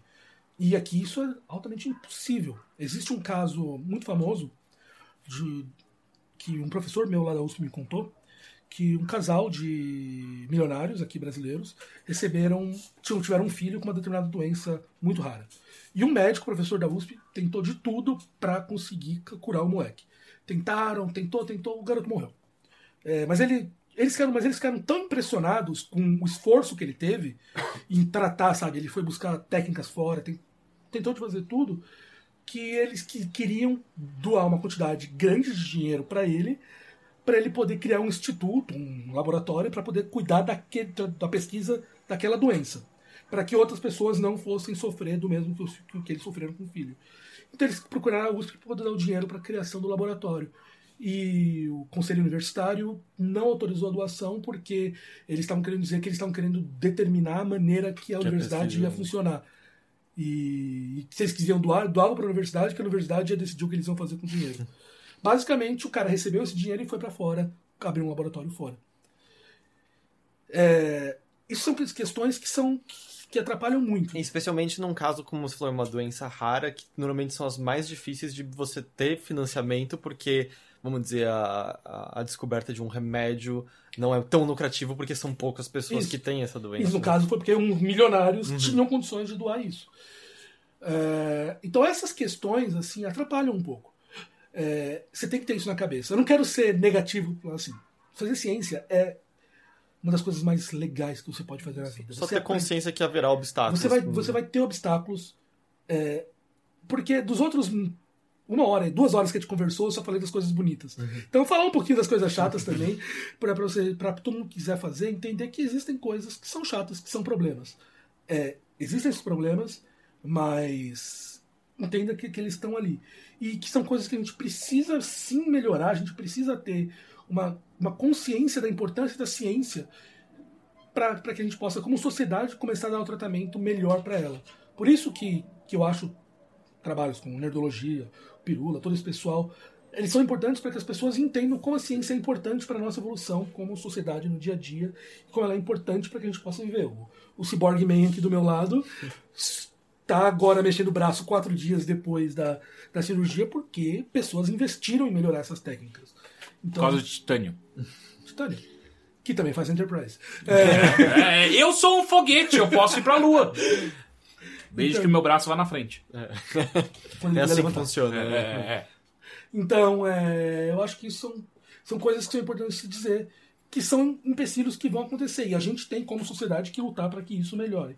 É, é, eu posso dizer que é irreal a gente acreditar que a gente pode, hoje em dia, se separar completamente da sociedade civil e do, do, do- do- vamos falar assim, do, do grande capital para poder existir como ciência. A ciência nunca vai ser completamente independente, mas a gente tem que achar uma maneira de trabalhar com ela. E lá fora eu vejo as pessoas aprendendo a trabalhar com essas maneiras. Se a gente fechar os olhos e falar, não, não, não, não, não dá para fazer, a gente está perdendo uma possível fonte de fazer com que as coisas andem.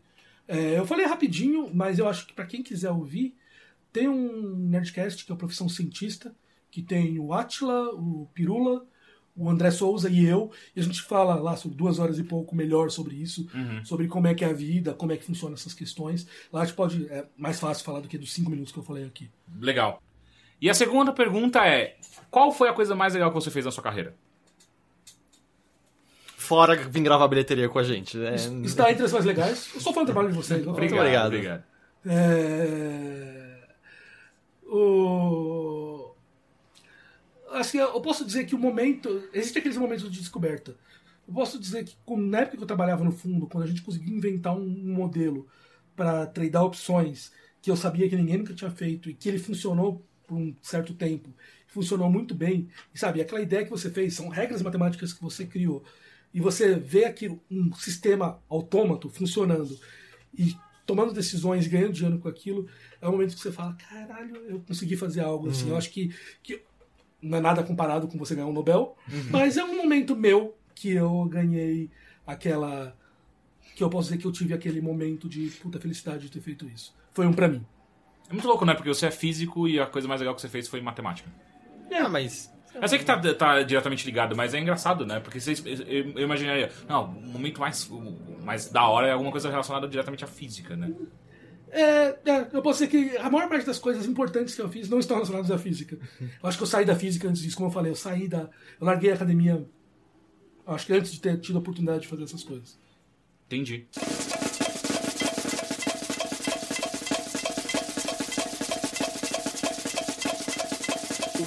Do beija-flor, beija-flor, beija-flor. Toda a fauna, flora grita de amor.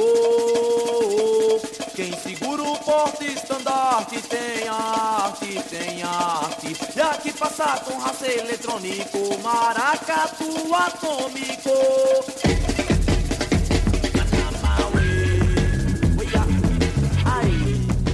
Tá, e agora a gente tem uma pergunta do Caio pra gente. E eu tenho muito medo, porque eu não manjo de física. Não, mas não é de física. Eu queria.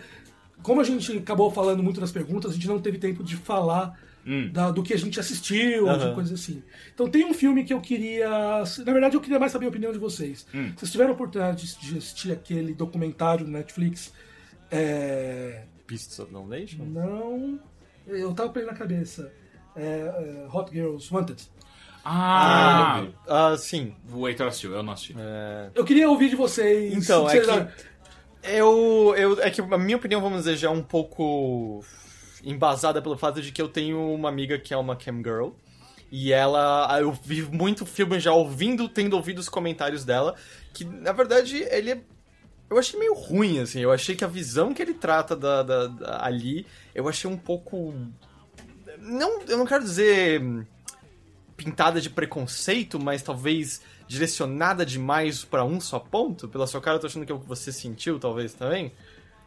É... O que, que é o filme? Ao mesmo tempo, nós explica- não somos mulheres, nem É, alvo é. do, do que ele tá apontando. É, então, então, o filme ele é um documentário que ele aborda a, a cena da indústria pornográfica mais amadora, vamos dizer assim. Dessa que tenta mostrar garotas reais fazendo coisas reais. Então, eles pegam. Não, vamos falar assim. entre muitas aspas, a alta cena pornô, Uhum. que é aquela que mostra no. Que, sei lá, tem as grandes atrizes que o pessoal conhece, mas mais aqueles. Na Amador que tem ali É, no, no Que, site. que, que eles mostram que não é amador.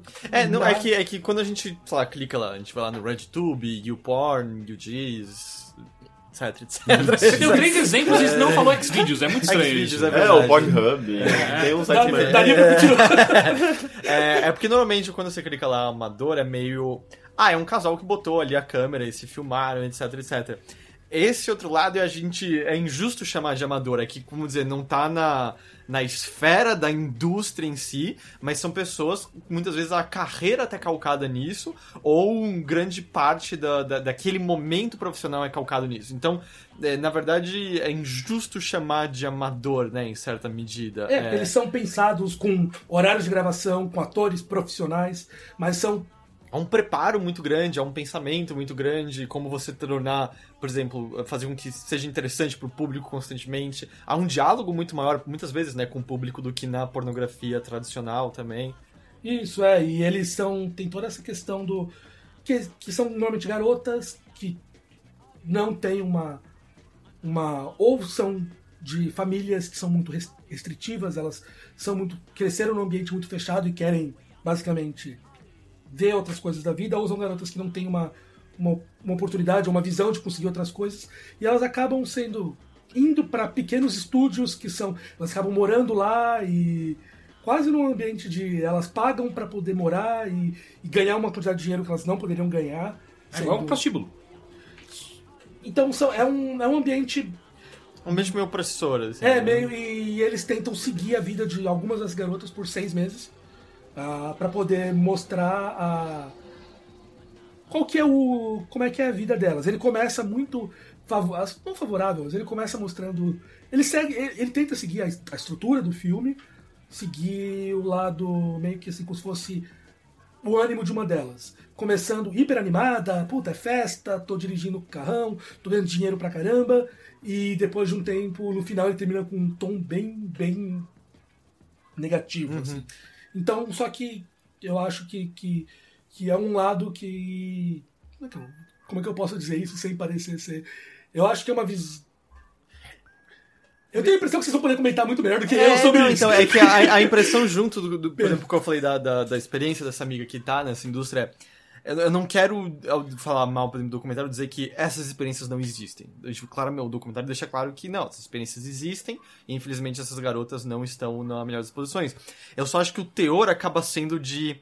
Ai, que pena dessa mulher que teve que ir pra indústria pornográfica, sabe? O que não é verdade. O que, na verdade, é, tipo, é uma, é uma indústria como outra. A gente só, às vezes, enxerga, vamos dizer, existe um olhar mais pejorativo por conta do tabu em torno de sexo e nudez que religião deixou com a gente por conta de séculos e séculos e séculos. Então, mesmo a gente é, sendo mente mais aberta, sempre tem um resquício disso, né? Nem, nem que seja por conta dos nossos avós ali. E aí ele acaba pintando só essa possibilidade de que você tem que ter pena de uma mulher que entrou nessa indústria, quando ah, existem diversos casos em que isso não é verdade. É uma escolha absolutamente. ah, Consciente. consciente, ah, são felizes com isso, se divertem no trabalho e, e, e- há um, vamos dizer, há um profissionalismo extremo por trás de entender os fetiches das pessoas, de saciar esses desejos, de fazer tudo da maneira mais segura, porque a gente sabe que bem mais no passado você tinha um problema de propagação de doenças, que é uma coisa bem mais controlada hoje em dia. Tem justamente a valorização dos atores em si, garantir que eles não estão ganhando uma merreca.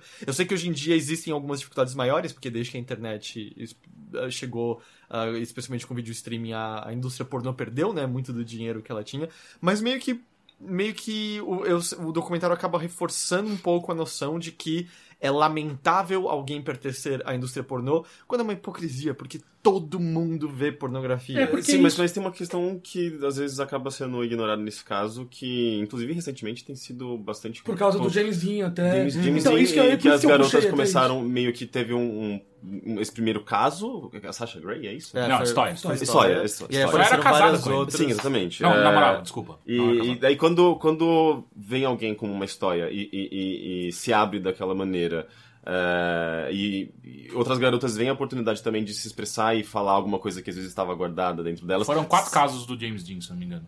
Entendi. É, daí você fica pensando, ok, eh, será que não tem outras coisas escondidas que a gente não sabe? Porque tem coisas muito delicadas ali, sabe? Ainda mais quando você tá, você tá gravando. eh, gravando ou não gravando, e, e cenas, sabe, hardcore, que envolve uma coisa- questão de consenso, e, eh, e às vezes o que é um- uma pessoa ceder um pouco de si para poder tentar fazer uma cena melhor, mas quando na verdade ela não não está num, não está mentalmente preparada para isso ou, não- ou não está num momento confortável e tipo o que é estupro o que não é estupro Tá, mas é, é, é eu é acho, uma coisa tão eu, eu complicada. entendo, mas eu acho que esse é um questionamento totalmente à parte desse outro que a gente mas ainda tendo, assim, eu acho que faz parte Eu- da indústria Eu acho pornográfica. tudo bem, mas é, o lance, eu acho que até diante do que o James Dean é observar com muito cuidado de é uma exceção ou tal qual no Spotlight vem à tona de é algo quase institucionalizado e todo mundo fica quieto. Eu não sei, eu não entendo da indústria pornô o suficiente, mas eu acho total é o que vale a investigação, é o que vê e, e garantir justamente assim, porque quanto mais você profissionaliza e entende que é uma indústria como qualquer outra, aí eu acho que você tem muito mais amparo, vamos dizer, às vezes até um acompanhamento psicológico que seja, ou um preparo maior pra justamente você ter essas pessoas entendendo o que pode envolver numa cena mais hardcore, é- numa cena de maiores fetiches. tem, tem outras questões também, né? Tipo, mulheres que chegam a uma certa idade não conseguem mais fazer filmes, elas não conseguem mais ser integradas à sociedade, e aí? Sabe? Uhum. É- é- tem muitas questões envolvidas, justamente por conta, às vezes, do preconceito em relação ao lado externo da indústria. É bem complicado. É, porque por uma coisa que, que, que eu, que eu fiquei muito pensando, e até para bater um papo disso, e voltou agora com a história do James Dean, o, que eu acho, que eu vejo pessoas falando, até muitas garotas falam, e eu acho que é uma visão ingênua, se falar isso, que a indústria pornográfica tem que acabar.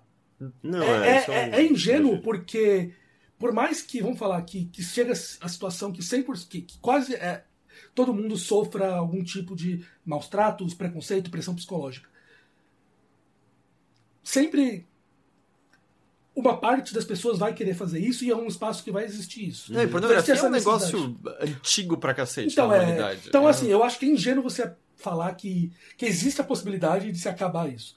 Então a questão é, o, o que, que teria que, pra mim, que eu fico pensando é qual é seriam as condições, e que naquele filme me fez pensar muito, para que você possa dar condições para que garotas possam fazer isso sem que elas queiram, mas sem que elas sofram a pressão psicológica que o Henrique acabou de falar, ou que a própria Christy Mack sofreu um ano atrás, que vocês viram o absurdo do caso do, do advogado dela que ele falou no Sim, julgamento? que ela não poderia. que uma, uma Não, garota não, não poderia ter sido estuprada já que ela trabalha com isso. é uma, É, é Claro, um mas isso justamente são É. partes da sociedade que olham, do tipo, ah, tu- se você trabalha nessa indústria, se você é, é, vamos dizer, hum, qual a palavra que eu tô procurando, não é libidinosa, é libertina e tal, é promíscua, claramente você é um ser humano inferior. E, eu E- acho que aí o lance, o problema é que isso é muito maior do que a indústria pornô em si, né? É, uma, é algo arraigado em diversas partes da sociedade, que vão olhar de maneira pior pra uma mulher se ela resolve transar com um cara no primeiro encontro, se ela resolve não ter um comprometimento fixo com algum cara. Mas por isso etc, que eu acho que seria interessante mesmo, assim, tipo, a indústria pornográfica garantir o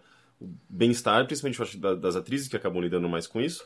é, justamente com essa questão de apoio psicológico, eu não sei até que ponto eles É, então, é que garantem. daí, tipo, nesse documentário eles voltam que é uma, um pessoal que eles não são muito a indústria, né? É um pessoal que. Eles mostram um garoto que era. vis- Assim, eles não dão dar a entender, mas eles deixam entender nas, no- na entrelinha que era um cara que tinha problemas legais, que provavelmente poderia ou passar drogas ou qualquer coisa assim.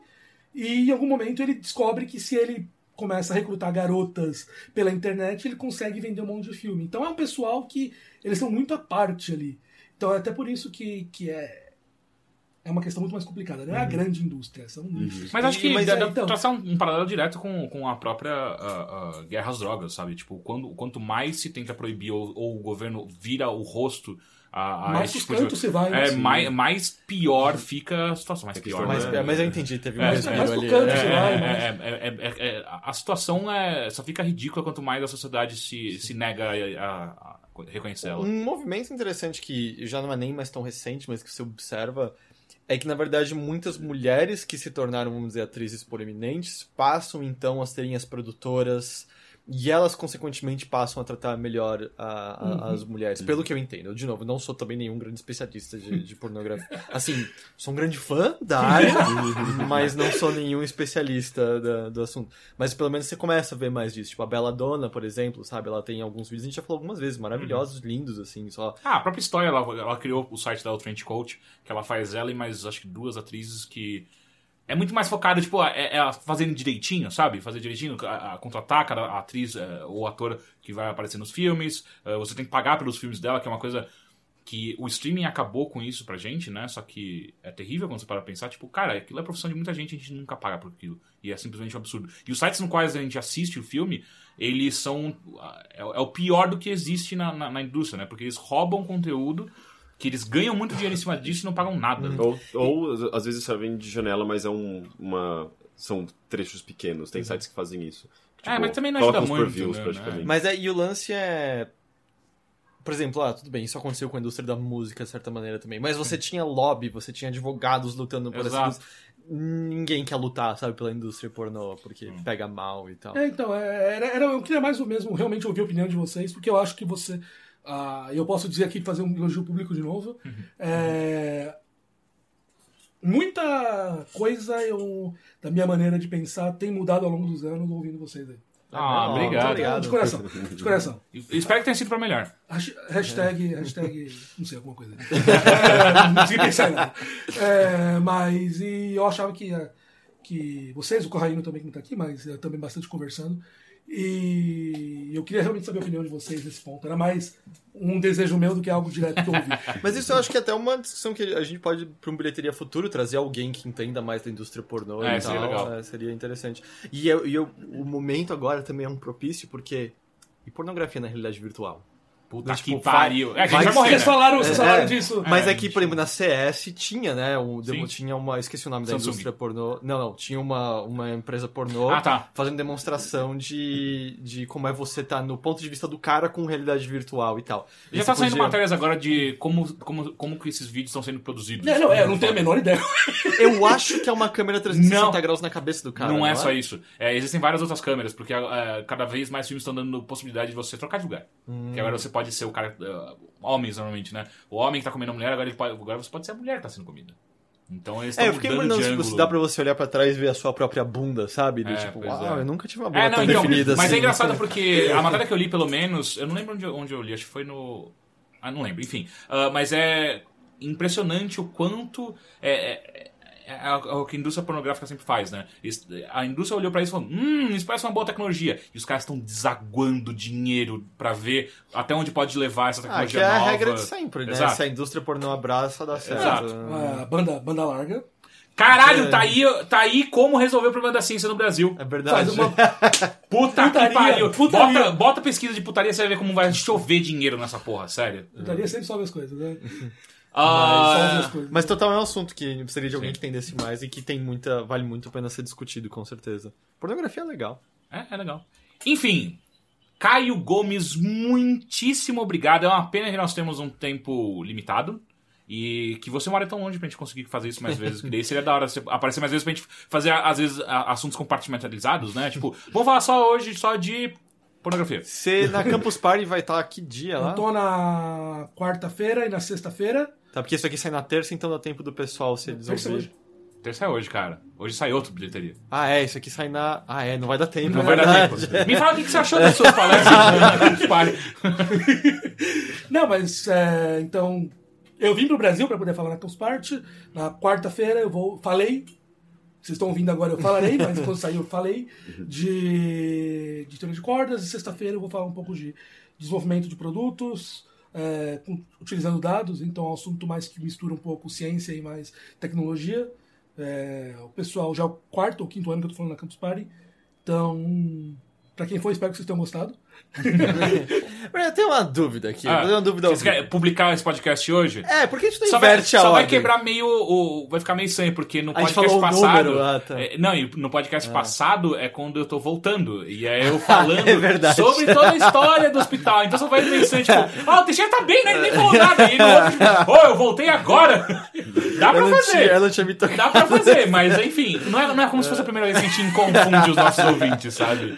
É, Mas enfim, a- a- se, esse, se esse podcast sair hoje, dá pra você assistir as peças do Caio. Se não, conta pra gente como você, o que você achou delas.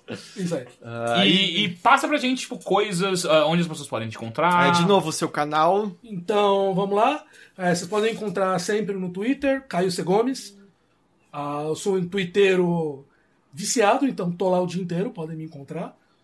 Ah, Fazer perguntas que, que, que eu não li aqui podem fazer pra você. pode fazer pergunta. Tá. No, no YouTube, vocês podem encontrar no meu canal agora, O Fisiculturista. É, então, eu tô, tô começando ainda, tô aprendendo. O ritmo dos vídeos ainda não está no, no que eu gostaria, mas eu ainda demoro um tempo absurdo para poder editar um vídeo. Então, acho que algumas semanas eu ainda já tô começando a, a não demorar mais 10 horas editando um vídeo, quem sabe uma hora. Eu, eu vejo, por exemplo, algumas pessoas falando, ah, vou gravar um vídeo. Os caras gravam, editam e eu ainda tô editando o vídeo. e já tá no ar e eu ainda tô editando o vídeo anterior, então é isso quando umas semanas vão. E de vez em quando vocês podem me encontrar no, no Jovem Nerd, no SciCast, ah, de vez em quando no Nerdologia, tô ajudando o Atila com alguns roteiros. E por aí. E quem quiser me convidar para mais coisas também, tô sempre disponível aí para poder gravar, para poder falar isso. Mais fácil ainda se tiver em Amsterdã. Aí... se tiver em Amsterdã, se quiser, quiser me chamar pra poder comer alguma coisa, sempre só, só me mandar uma mensagem. Então tá, esse podcast não tem, não tem perguntas porque. Bom, já teve muitas perguntas, né? na verdade. Então, senhores, muito obrigado. Muito obrigado. E até semana que vem. Tchau. Tchau!